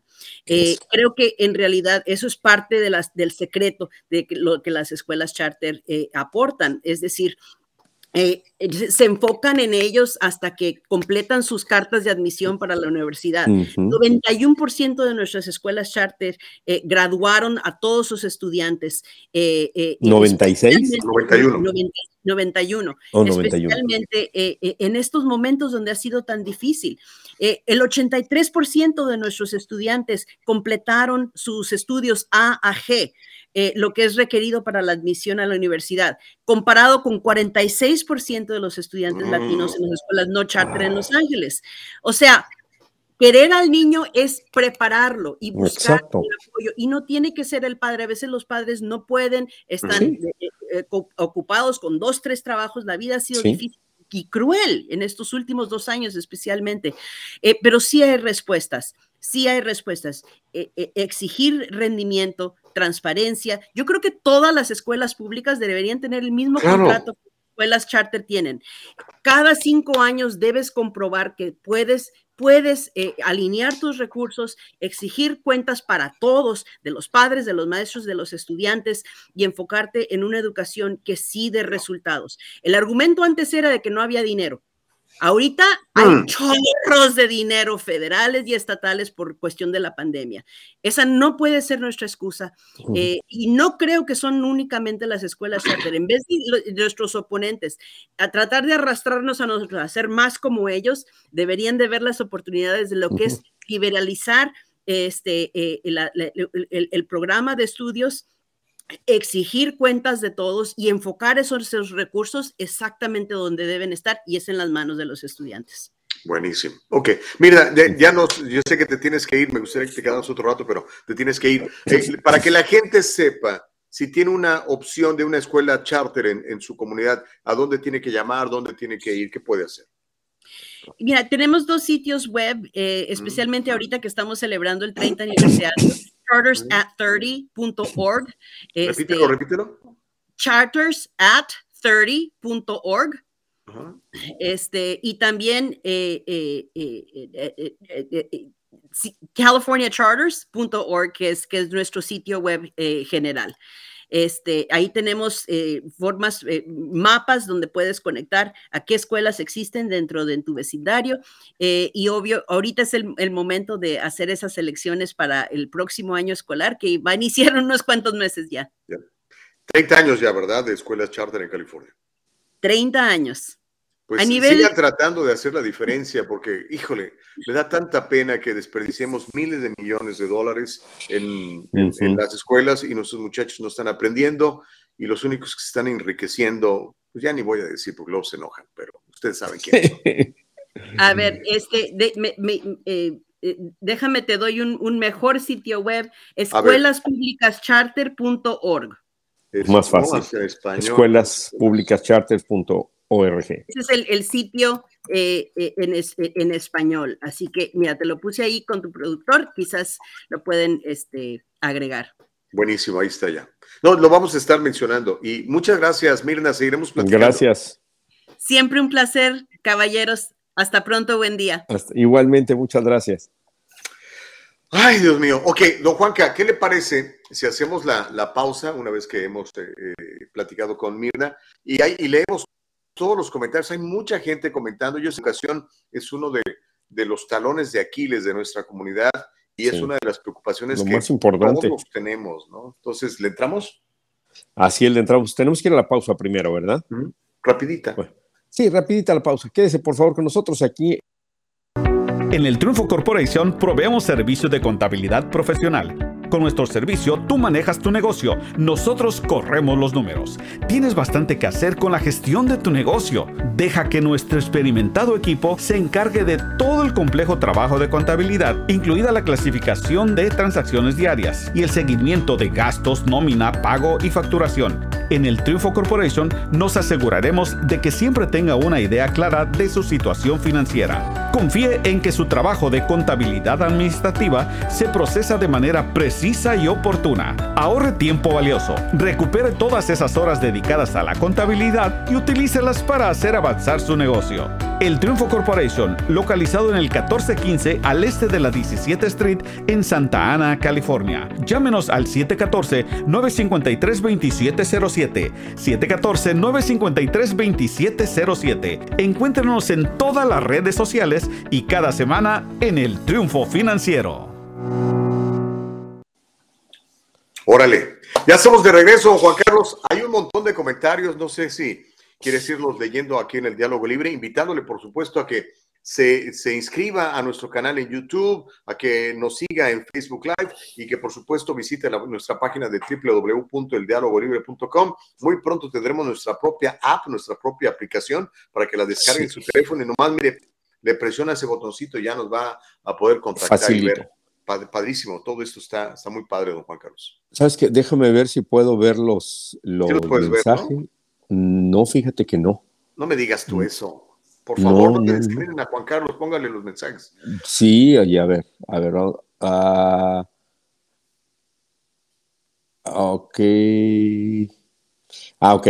Juan Carlos, esta escuela, eh, José García, esta escuela Hater o Charter, yo creo, ayudó a que mi hijo pudiera asistir a una de las mejores universidades del estado, Berkeley University. No quiero hacerle publicidad a Synergy Academies, pero aquí fue donde mi hijo descubrió que quería ser ingeniero. Mira, qué bien, qué bien, felicidades, qué bueno. Synergy este, Academies, bueno, pues no es comercial, pero ahí está, ¿verdad? Pero ahí está, sí, pero mira, gracias a la escuela Charter. Qué bueno, qué bueno. Bueno, es que es una, una buena opción, ¿no? Juan Carlos, la respuesta es teniendo pasión por enseñar, pero eso ya no existe sin importar cuántos alumnos tengan. Esto es lo que dice Abraham Lugo.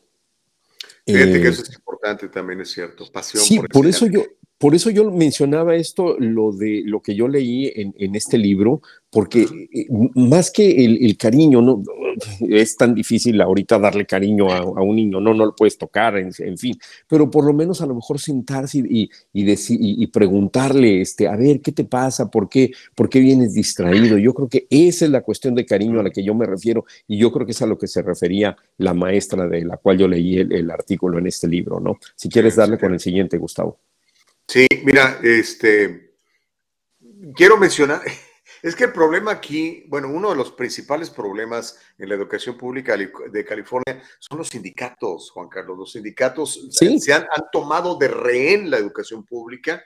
no, no, estoy hablando de los maestros, o sea, híjole, la mayoría de los maestros de, de, primaria, de kinder, de secundaria que yo he visto, son extraordinarios, gente que tiene pasión por enseñar y que le gusta su trabajo, a pesar de que en realidad creo yo que en términos generales son mal pagados. Este, sí, totalmente de acuerdo. Y, lo que mencionaba Mirna, ¿no? De no, no son, no hay una responsabilidad, no hay una evaluación. Sería fantástico que cada año, ¿verdad? Este, nosotros, los padres de familia, eh, tuvimos la oportunidad de evaluar, a ver, vamos a evaluar esta escuela, a ver en qué se gastó este dinero, a ver por qué se contrató a este, por qué no se corrió a este que tiene pésimos, eh, eh, pésimos reviews o desempeños, pero no lo permite esta mafia del poder. Ahora sí que estoy usando las palabras de Andrés Manuel. Es una mafia de poder en el sindicato que se se alían con algunos políticos y como el sindicato tiene mucho dinero, Juan Carlos, tiene muchísimo dinero de todas las cuotas que recauda de los maestros. Si tú quieres trabajar en, el, en, Los Ángeles, tienes a fuerza que pertenecer a UTLA. Si quieres trabajar en California, tienes que pertenecer a United Teachers of California y pagar mensualidades que créanmelo, no son, no son baratas, ¿ok?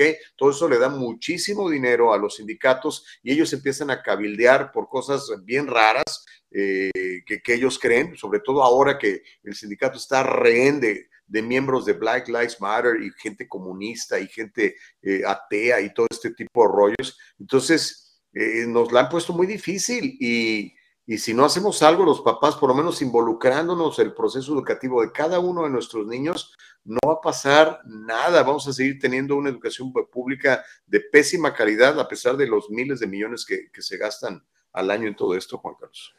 Sí, mira, aquí está eh, José Carrillo, dice, buenos días, Mirna, Gustavo y Juanca. Tengo tres hijos, dos de ellos estudian en una escuela del distrito y una sigue en la primaria y esa escuela es charter. Mi esposa y yo buscamos escuelas charter para que mis dos hijos siguieran con la educación charter, pero fue complicado. Optamos, creo, por aplicar en una escuela privada y sometimos aplicaciones eh, eh, para ayuda económica y no calificamos, que porque mi esposa y yo ganamos por encima de lo que se requiere para calificar y solo nos pasamos eh, por 20 mil dólares y me pareció injusto porque con esa entrada de dinero apenas vamos al día en el hogar. Ese sistema que usan para calificar está muy viejo y creo que hay desigualdad. Gracias, que tengan buen día. gracias a usted por escribirnos. Mira, ahorita que estábamos platicando, mm, bueno, obviamente el, dinero, ¿no? El dinero. Pero mira, se me viene a la mente, y ahorita estaba buscando el nombre de esta película de Morgan Freeman, que se llama Lean on Me. Ah, buenísima, buenísima. Y ve, lo que hace este, este director, ¿no? Va y se pelea con todo mundo, va incluso y está, no me acuerdo si hasta lo, lo, arrestan o están a punto de arrestarlo, porque él va y, lo arrestan, sí lo arrestan. Sí, sí, lo arrestan. Y luego, por ejemplo, cuando va con una muchachita este, que es hija de, de una mamá soltera, que creo que incluso cree que podría estar embarazada y se siente y platica con ella y le da el cariño. O sea, es ese cariño, esa atención que necesitan los muchachos cuando están en una edad en la que están pues, muy confundidos. Entonces, a eso es a lo que yo me refiero, que, que a lo mejor falta, y, y de nuevo, hay muchos maestros muy buenos, pero sí están las dos cosas. Una, exceso de estudiantes, sí que tienen demasiados, y la otra, como bien lo dice el Gustavo, los sindicatos. Sí, porque eh, digamos, el, digo, la película está muy padre, es Hollywood, tiene un final feliz, pero eh, tú ves un caso similar en la vida real y este, lo primero que hacen es expulsarte del sindicato y si te expulsan del sindicato ya no puedes trabajar. Y, realmente los miembros de los sindicatos le tienen miedo a sus líderes, en lugar de que fuera al revés.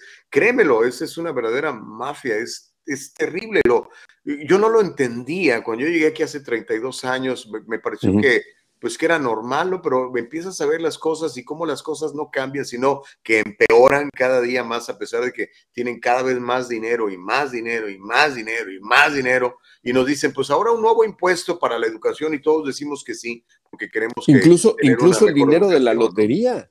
Incluso el dinero de la lotería, Gustavo, va para la educación, supuestamente. Eso dicen, ¿no? Y es muchísimo. O sea, yo no creo que el dinero sea el problema y como bien lo dijo aquí nuestra invitada, o sea, ahorita hay mucho dinero, fondos federales, fondos estatales, eh, pero simplemente eh, la verdad es como el problema de la indigencia que, que, que, pues, se le pone dinero pero no tiene una, una, un buen resultado.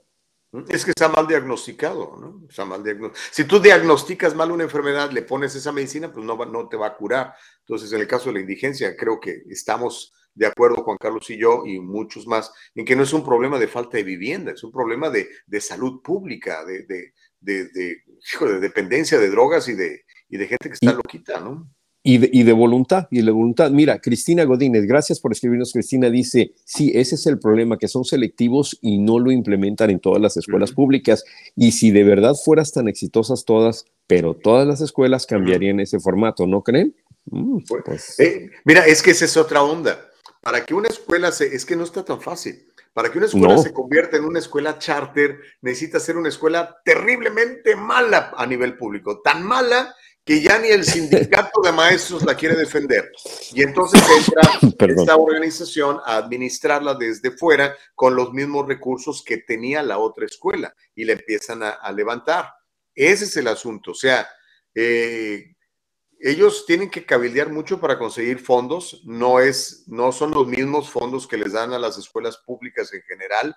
eh, porque para empezar ahí, pues como bien dijo la, linda eh, Castrejón, Mirna Castrejón, perdón, este, apenas el 30% de, de, los maestros son sindicalizados, lo cual les permite más libertad de poderle exigir mejores resultados a los maestros. Yo tengo amigos, amigas, que son maestras de escuelas charter y me explican, dice Gustavo, yo tengo que entregar cuentas y si no tengo buenas cuentas, me corren, igual que en cualquier trabajo. Es lo que te iba a decir. Los sindicalizados, que es otro rollo. Que ese es uno de los problemas y es por lo que se vino peleando desde hace años. O sea, no nada más por antigüedad, o sea, no nada más porque tienes mucho tiempo allí dentro de, o sea, ya dando clases, sino que ¿Qué es lo que haces? ¿Te mereces estar ahí en ese trabajo o no? Y volvemos a lo mismo, Gustavo, hay muchos maestros de verdad muy buenos, tú y yo los conocemos, eh, y hay otros no tan buenos también, pero entonces yo creo que sí deberían de rendir cuentas. Te aseguro, en, en cualquier trabajo, si no rindes, así tengan muchos años, te van a despedir. Bueno, ¿por qué no hacer lo mismo con los maestros? O sea, con resultados. Y obviamente también tienen mucho problema porque, por ejemplo, eh, aquí en el Distrito Escolar Unificado de Los Ángeles, y esto es un reflejo también de todo el país, antes era más aquí en Los Ángeles, creo que sigue siendo, pero ya no es exclusivo de Los Ángeles, donde llegan personas de todo el mundo que a lo mejor ni siquiera saben hablar eh, eh, español. O sea, ya olvídate del inglés ni siquiera el español, entonces vienen con dialectos o vienen, por ejemplo, ahorita con la, cuestión, muchos, muchos ah, niños que están llegando por ejemplo, de Europa con el problema de Ucrania, gente que sigue llegando del Medio Oriente, de África, eh, eh, de, México, de Centro, Sudamérica, eh, de lugares indígenas donde ni siquiera hablan español, entonces tienen que enfrentarse con todo esto. Y encima, si no hay una atención buena, una buena educación, pues obviamente no van a progresar, desgraciadamente. Guadalupe Gómez dice, Gustavo, los padres sí pertenecen al PTA y tienen acceso y voz para hacer, ¿qué? No mm. decir acerca de todos los asuntos de la escuela, pero desafortunadamente los padres no se quieren involucrar y poner el tiempo para el mejoramiento de sus hijos. Completamente de acuerdo, o sea, eh, ya, ya se pagan miles de millones de dólares en la educación pública. Papás, involúcrense, que aprendan quiénes son sus maestros, vea que le están dando a leer a su niño, vea cómo va el desarrollo de su muchacho, exíjale cuentas, entrevístese con los maestros, es fundamental. Y lo que no le guste, por favor, levante la mano y, ponga la queja. Este, entre todos, pues eh, puede, puede llegar a suceder. Porque mira, ahorita hay un movimiento, Juan Carlos, que a mí me parece muy peligroso, en donde los científicos, los que saben, ¿verdad? Ellos dicen que saben, creen que ellos son los que tienen el conocimiento y que el papá debemos de apartarlo de la educación de los hijos y entregárselo todo al Estado, porque ellos son los que sí saben, ¿verdad? Ellos son los de la ciencia. Y entonces dice que el papá nos involucre, déjenos a nuestro, a su hijo, aquí nosotros se lo educamos. Sí, mucho gusto. Eh, pero este, está ese movimiento muy en serio, ¿eh? muy en serio. Involúcrese, papá. Sí, tiene que involucrar, pero fíjate, también existe el problema donde eh, los que crecimos en, otros países, por ejemplo, que fuimos a la primaria en otros países, y, a, lo mejor los papás aquí también tienen el miedo de que si van y reclaman, ahora sí que la van a agarrar en contra del hijo, porque también puede suceder. Pero pues yo creo que hay que, hay que alzar la voz, o sea, independientemente de cuál sea el problema, yo creo que hay que alzar la voz de, varias maneras. Ahora, algo muy importante, fíjese, usted no solamente hay que ir y hablar, ahorita existen los medios electrónicos. Mande un correo electrónico para que usted tenga prueba. Yo le dije que a mi hijo le faltaba esto, le pasaba esto, no estaba eh, eh, desempeñándose como yo quisiera, él le pegaron, en fin, todo esto para que quede una prueba, porque si usted simplemente va y habla, y, no hay una prueba de que usted fue, habló, se quejó o sugirió algo, pues simplemente van a decir, no, aquí no pasó nada. mientras que si usted tiene un correo electrónico, le manda ese correo electrónico exponiéndole todas sus quejas, todo lo que usted quiere también, los cambios que quiere, ahí ya va a haber una prueba. Y si no le hacen caso, váyase más arriba y váyase más arriba y llámenos aquí, escríbanos. Y júntese con otros padres que piensen como usted. La unión hace la fuerza, no se deje. Mira, Consuelo dice, Consuelo Urbano, me siento frustrada con la educación aquí. Yo vengo de un país sudamericano, mi educación fue en públicas, pero qué maravilla, muy buenas. Y la infraestructura que teníamos era excelente, pues sí. A mí me tocó a mí una primaria fantástica, una secundaria extraordinaria, que fueron las escuelas públicas que me tocó asistir. Y yo creo que tú tendrás también recuerdos muy similares, ¿no, Juan Carlos? Claro, Claro, claro que sí. Eso es, mire, por ejemplo, aquí está Abraham Lugo, dice eh, que por qué en México, me imagino que es mexicano, dice, por, qué este, allá sí pueden ir a las escuelas que quieran, ¿verdad? A las escuelas que el padre escoja y aquí no. Dice ah, que cada quien puede enviar a sus hijos donde quiera, es fenomenal. Eso sería lo ideal porque ahí habría una competencia. Es que fíjate, por ejemplo, si lo ponemos en cuestiones, vamos a decir, tienes una sola tienda pues esa tienda y tienes que comprar ahí, te traten bien, te traten mal, te den caro, te den mala mercancía, mientras que si hay competencia, pues ahora sí que los dueños y los empleados se van a poner las pilas para que no te vayas con la tienda de enfrente. Lo mismo sucedería si aquí hubiera una opción para que podamos elegir la escuela mejor para nuestros hijos. Por, eso a mí sí me gusta esto de School Choice. Yo sé que a Mirna no le llama mucho la atención porque pues eso significa que les quiten fondos a ellos, ¿no? Pero School Choice es fantástico porque eh, al, crear más competencia, ¿qué pasa? Bajan los precios también, Juan Carlos. Ahorita mandar un muchacho a una high school me cuesta 18 mil dólares al año, nada más en, en, las puras clases, aparte de todo lo demás. Imagínate si hubiera, en lugar de que hubiera, porque nada más hay dos escuelas en el área aquí, ¿no? Que hubiera 20, obviamente eso, ¿verdad? Baja los precios. Claro. Pero, pero en fin, este, Abraham Lugo dice, esos científicos están, pero muy...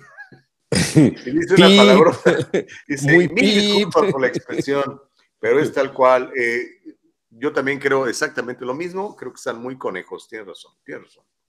Eh, pero sí, cuide a sus hijos, porque créanmelo, nadie, ¿quién, ¿quién ama más a los hijos que los papás? Ya es serio, es muy raro que alguien más que no, que no sea usted ame más a sus hijos, ¿no? No, no, no, no, definitivamente no. No. no, no, nadie va a querer lo mejor para tus hijos que los padres, nadie pero pues hay que involucrarse, o sea, un día a la semana deje de ver ese partido de fútbol, esa telenovela, y a ver, vamos a platicar. Y sabes que me voy a sentar, voy a mandarle un correo electrónico a tu maestro de ciencias, a tu maestro de inglés, a tu maestro de español, a ver, how, my, how is my, my kid doing? Si no sabe, escríbale en español y que alguien le traduzca o entre al traductor. Ahí hay un montón de traductores en el internet y pum, ya lo pone en inglés para que le entiendan. Y como dice Juan Carlos, que quede un registro de que usted está preguntando. Pida a ver a los maestros, pida a ver, sentarse con ellos y platicar, a ver cómo va mi muchacho, qué le están enseñando. Eh, ¿Y por qué no esto? ¿Y por qué aquello? Pregunte, no, no se deje. Nosotros, o sea, nosotros, otra vez, los contribuyentes, mantenemos a toda esta bola de holgazanes eh, de sindicatos y de puestos públicos. Créamelo, los 400 mil dólares que gana el señor Carvalho, que lo acaban de traer de Miami para, para ser el, director del Distrito Escolar de Los Ángeles, pues los pagan los impuestos de la gente. O sea, no, no salió del bolsillo del gobernador, o sea, salió del bolsillo de cada uno de nosotros. De a poquito juntamos para pagarle esos 400 mil dólares al año al señor. Mira, aquí viene otro, otro comentario. Dice, yo pago 1.085 al mes en la primaria de mi hija, más lo que se les ocurra, pero su nivel educativo sí es mucho mejor que el nivel público. Es lo que yo le decía a Mirna, que ella me decía que eran 30 mil. No creo que para una primaria o secundaria van a cobrar 30 mil. O sea, eh, 1.085, bueno, estás hablando de no sé si paguen cuando están en vacaciones, pero aunque fuera ahí serían 12 mil dólares. Te, alcanzarían los 14 mil dólares que supuestamente te van a dar. O sea, y yo creo que tendrían más opciones. Yo creo que sería mejor. Honestamente, sería mejor. Y, hay escuelas, pueblo, las escuelas católicas son mucho más baratas. La gente paga 400, 500 dólares al mes por, por una educación de bastante calidad. Yo comparo la carga académica de, de una de estas escuelas eh, públicas con la carga académica de las escuelas privadas. Juan Carlos, es, es una diferencia del, de la Tierra a la Luna, es brutal la, información que le están dando en estas escuelas para privilegiados o para gente que se esfuerza y decide, sabes que en lugar de comprarme mi troconona, le voy a poner este dinero a, la educación de mi hijo. Son opciones que tiene uno que tomar de repente, ¿verdad?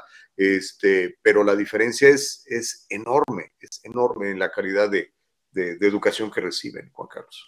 Sí, y otra cosa también importante, bueno, van a la escuela y cuando regresan a la casa también sentarse y preguntarle al hijo cómo te fue, cómo te sientes, qué sientes, este, ver, y, y una cosa muy importante también, Gustavo, porque a veces yo creo que hay padres que quieren que sus hijos sean lo que ellos no pudieron ser. No, hay que darle la opción. Si al hijo le gustan las ciencias, pues Que sea científico. Que sea científico. Si le gusta ser abogado, pues que sea abogado, pero no hay que empeñarnos en que sean lo que nosotros no pudimos ser. O sea, hay que promover eh, eso en nuestros hijos y hay que enseñarles que pueden eh, eh, ser lo que, lo que de verdad quieren ser. O sea, requiere esfuerzo, requiere sacrificios, pero porque la escuela obviamente tiene eh, mucho, mucho que ver en la educación de nuestros hijos, pero también nosotros, o sea, tenemos mucho que ver con, en la educación de nuestros hijos y animarlos y que si sacan una mala calificación, no simplemente regañarlos, no, no, no decirle, a ver, hijo, pero ¿qué está pasando? Bueno, que no te gusta, ni modo, vamos, hay que seguirle porque, por ejemplo, no le gusta matemática, pues hay que seguirla, no tenemos de otra opción, vamos a seguirle y luego ya verás lo que tú quieres ser, porque a lo mejor para lo que eh, este niño quiere ser no requiere matemáticas, ok, pero hay que sacarla adelante. O sea, tratar de encontrarle el, el ladito, como decimos, a nuestros hijos para que le echen ganas. Y como decía bien aquí, es importante que estemos involucrados, que es lo que nos dice Consuelo. Hay que involucrarnos. Si no nos involucramos va a ser realmente, créamelo, muy difícil. Incluso aún cuando usted tenga dinero para pagar una escuela privada, igual involúcrese porque pues, tiene que ver qué está pasando con ese dinero que está usted poniendo mensualmente o anualmente hay que proveer con nuestros, ¿qué dice? Con nuestros, hay que proveer con nuestros hijos, me imagino, el éxito amparado en lo correcto, apegado a las leyes, sociedad y de Dios, de acuerdo contigo, Consuelo. Es triste para los niños que llegan y en ocasiones asistían a escuelas mejores en sus países y al llegar les toca un distrito peligroso y malo. Pues sí, eh, por eso es bien importante que, se involucren. Eh, conocemos muchas historias de esas, Juan Carlos, del niño que no sé, estaba en, no sé, en Guatemala, en El Salvador, en México, en una escuela eh, pública, pero pues limpia, tranquila, sin problemas, y llega aquí y pues le toca que, lo golpean porque lo quieren meter a las pandillas o le quieren vender drogas o cosas de estas, ¿no? Y si los papás no están ahí super metidazos, se vuelve bien, bien, bien complicado y pueden, este, pueden corromper a su hijo. A veces hasta malos maestros pueden corromper a sus hijos. Así que yo creo que una de las cosas que, podemos, eh, eh, eh, con lo que podemos finalizar el día de hoy es eso, Gustavo, de que nos involucremos, de que de verdad nos interesen nuestros hijos, o sea, que nos interesen más que otras cosas. De verdad, a lo mejor, si, si no hay una escuela buena en su área y si no tienen otra opción, en lugar de comprarse un carro nuevo, aunque tenga mucho que pagar, eh, váyase a otro lado, váyase a otro lugar. O sea, yo sé que es muy difícil, no es fácil, pero a veces, eh, por ejemplo, y aquí me voy a meter en, en, una controversia, pero por ejemplo, vas a algún lugar donde es un área mala, y me ha tocado verlo, tú sabes que ando por todos lados, este, donde estás en un área mala y obviamente la escuela pues no es tan buena porque hay más violencia y todo, pero pues ahí ves un carrote de esos, este, de muy buenas marcas, de esos alemanes. Sí, sí, entonces dices, ¿cómo es posible que el padre de familia de estos niños prefiera tener un auto muy caro en lugar de pagar una mejor renta, o sea, una renta en una mejor área, para que su hijo vaya a una mejor escuela? O sea, no, no debe, ahí sí no. Ya cuando el hijo salga, pues entonces cómprese lo que quiera. Sí, por eso vemos tantos señores ya de 50 años con sus, sus Corvettes, ¿no? Eh, pero ya salieron adelante con los chamacos. La, página, por si usted quiere saber si hay una escuela charter en su área y le gustaría por lo menos experimentar, es escuelaspublicascharter.org. Escuelas, escuelas, en plural, publicascharter.org. Así que por lo menos háganle la competencia, ¿no? Porque pues la gran mayoría de, estos, de estas escuelas no tienen sindicatos, no tienen a UTLA, que es terrible. Y, o sea, no me canso de, es que es, horroroso lo que están haciendo esos señores. Este, no me refiero a los maestros, ¿eh? los maestros son rehenes de ellos. Me refiero a esta señora, no sé ni cómo se llama, la señora Mirna, que sabe qué. No, no se llama Mirna, no me acuerdo cómo se llama. No, Mirna es la que tuvimos este, aquí. No me acuerdo cómo se llama la señora. Este, ojalá un día pudiera hablar con ella, pero obviamente no está interesada en platicar con nosotros.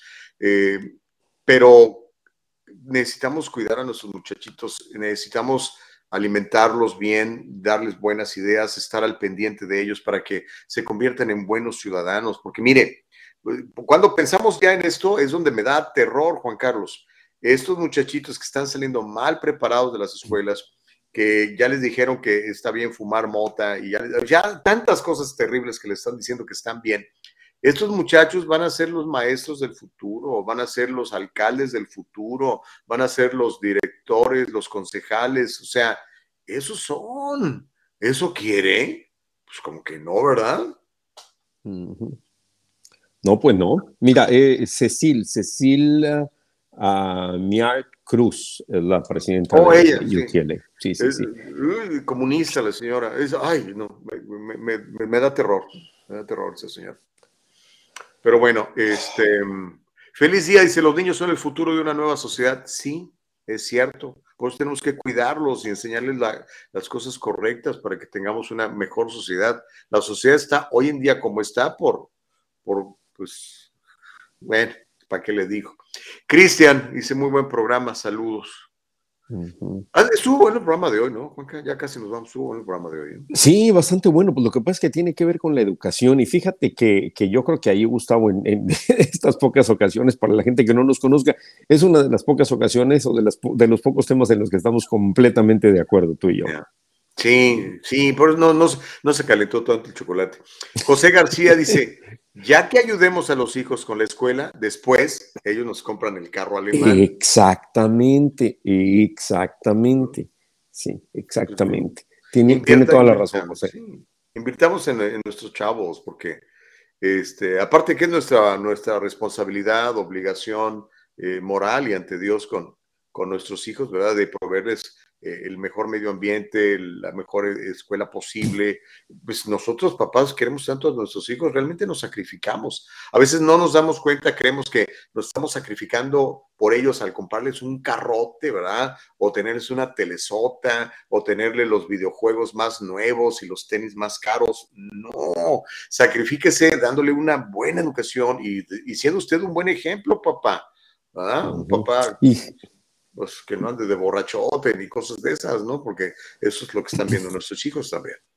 Y también otra cosa, por favor, nunca le diga a sus hijos, uy, mi hijo, no, hombre, pues ¿cuándo vas a poder ir a esa universidad? Digo, porque en una ocasión yo escuché un comentario, perdón, un comentario similar, que la, esta hija, esta muchachita le decía que eh, quería estudiar, creo que medicina, y le decía, ay, no, pues yo cuánto voy a poder pagar eso. Y ya le cortas ahí las intenciones. No, hay que, hay que decirle, tú preocúpate por sacar buenas calificaciones y por ser un buen ser humano, yo me preocupo por lo demás porque a final de cuentas es nuestra responsabilidad hasta cierta edad. Claro. Nunca cortarle las alas. Y conmigo, con tantos recursos que hay, ¿no? Eh, dos años de colegio gratis en California, por ejemplo, ¿verdad? La posibilidad de, becas, la posibilidad de trabajar y y estudiar al mismo tiempo. O sea, hombre, todo se puede si hay voluntad. En inglés dicen, me encanta ese dicho, when there's a will, there's a way. Donde hay una verdadera decisión, un, verdadero deseo, vas a encontrar la manera de conseguirlo, ¿no? Mira, mira, uh, Cintia Cuevas dice, oh, mi hijo e hija ya me pagan vacaciones y me dicen que por ahí se cortó, no sé. Oh, bueno, que tengan una excelente bendición. Eh, pero mira qué bien, o sea, exactamente, digo, no hay que verlo así, ¿no? Los hijos no deben ser una inversión, simplemente hay que invertir en sus propias vidas. Y ahora sí que lo que venga será por añadidura, o por ahí va la cosa. Ok, Daniel dice, hoy estuvo bueno el programa, nada que ver con la invitada de ayer. oh. Daniel, no seas hater, hombre. Dice José García, 26 mil dólares con los que me pude haber comprado un carro, mejor los ahorré y ahora estamos ayudando a mi hijo a pagar sus gastos universitarios, ¿ya ves? Perfecto. Ya lo el muchacho ya que sea dueño de su empresa o que trabaje en una gran cosa ahí, pues él le va a decir, ahí está papá, para que te vayas a Europa, es más, para que te vayas a Qatar a ver a la selección mexicana al Mundial. Sí, mira, mira, antes de despedirnos, quiero contar esta anécdota. Creo que en alguna ocasión la conté en la, en la radio, pero a mí me, me, me, me llenó esa historia que hice hace, uy, hace unos 20 años de una pareja, eh, señores, eh, creo que eran mexicanos. Ellos venían y recogían botes y botellas para reciclar. Salían de su casa a las 2, dos y media de la mañana, ahí en Santa Mónica, ¿Para qué crees? Para pagarle la universidad a sus tres hijos. Creo que dos ya estaban en la universidad y el otro estaba por ir a la universidad. Iban, recogían botes y botellas en la madrugada, porque me tocó acompañarlos para hacer el reportaje en el mes de enero. Estaba haciendo bastante frío. Llegaba un momento, se iban en una camioneta, en la, en la parte de atrás llevaban una bicicleta.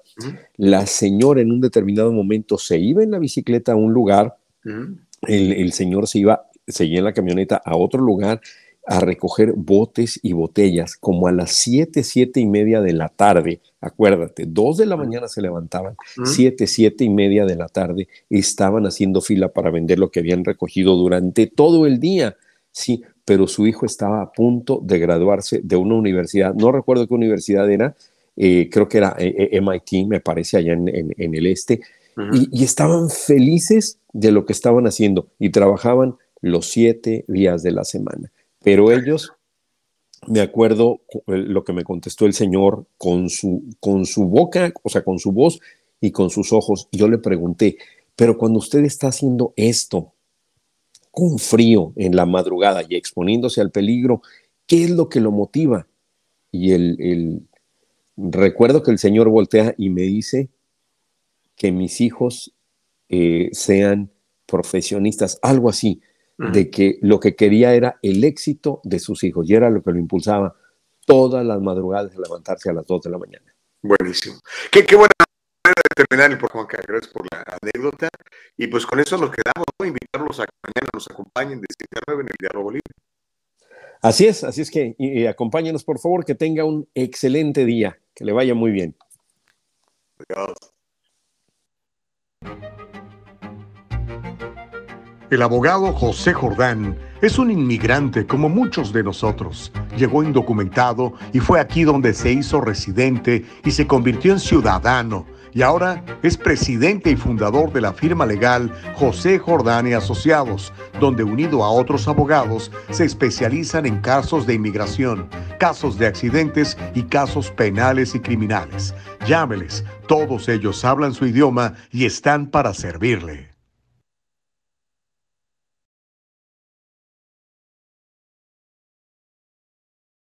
Diálogo libre está en vivo desde Facebook y YouTube.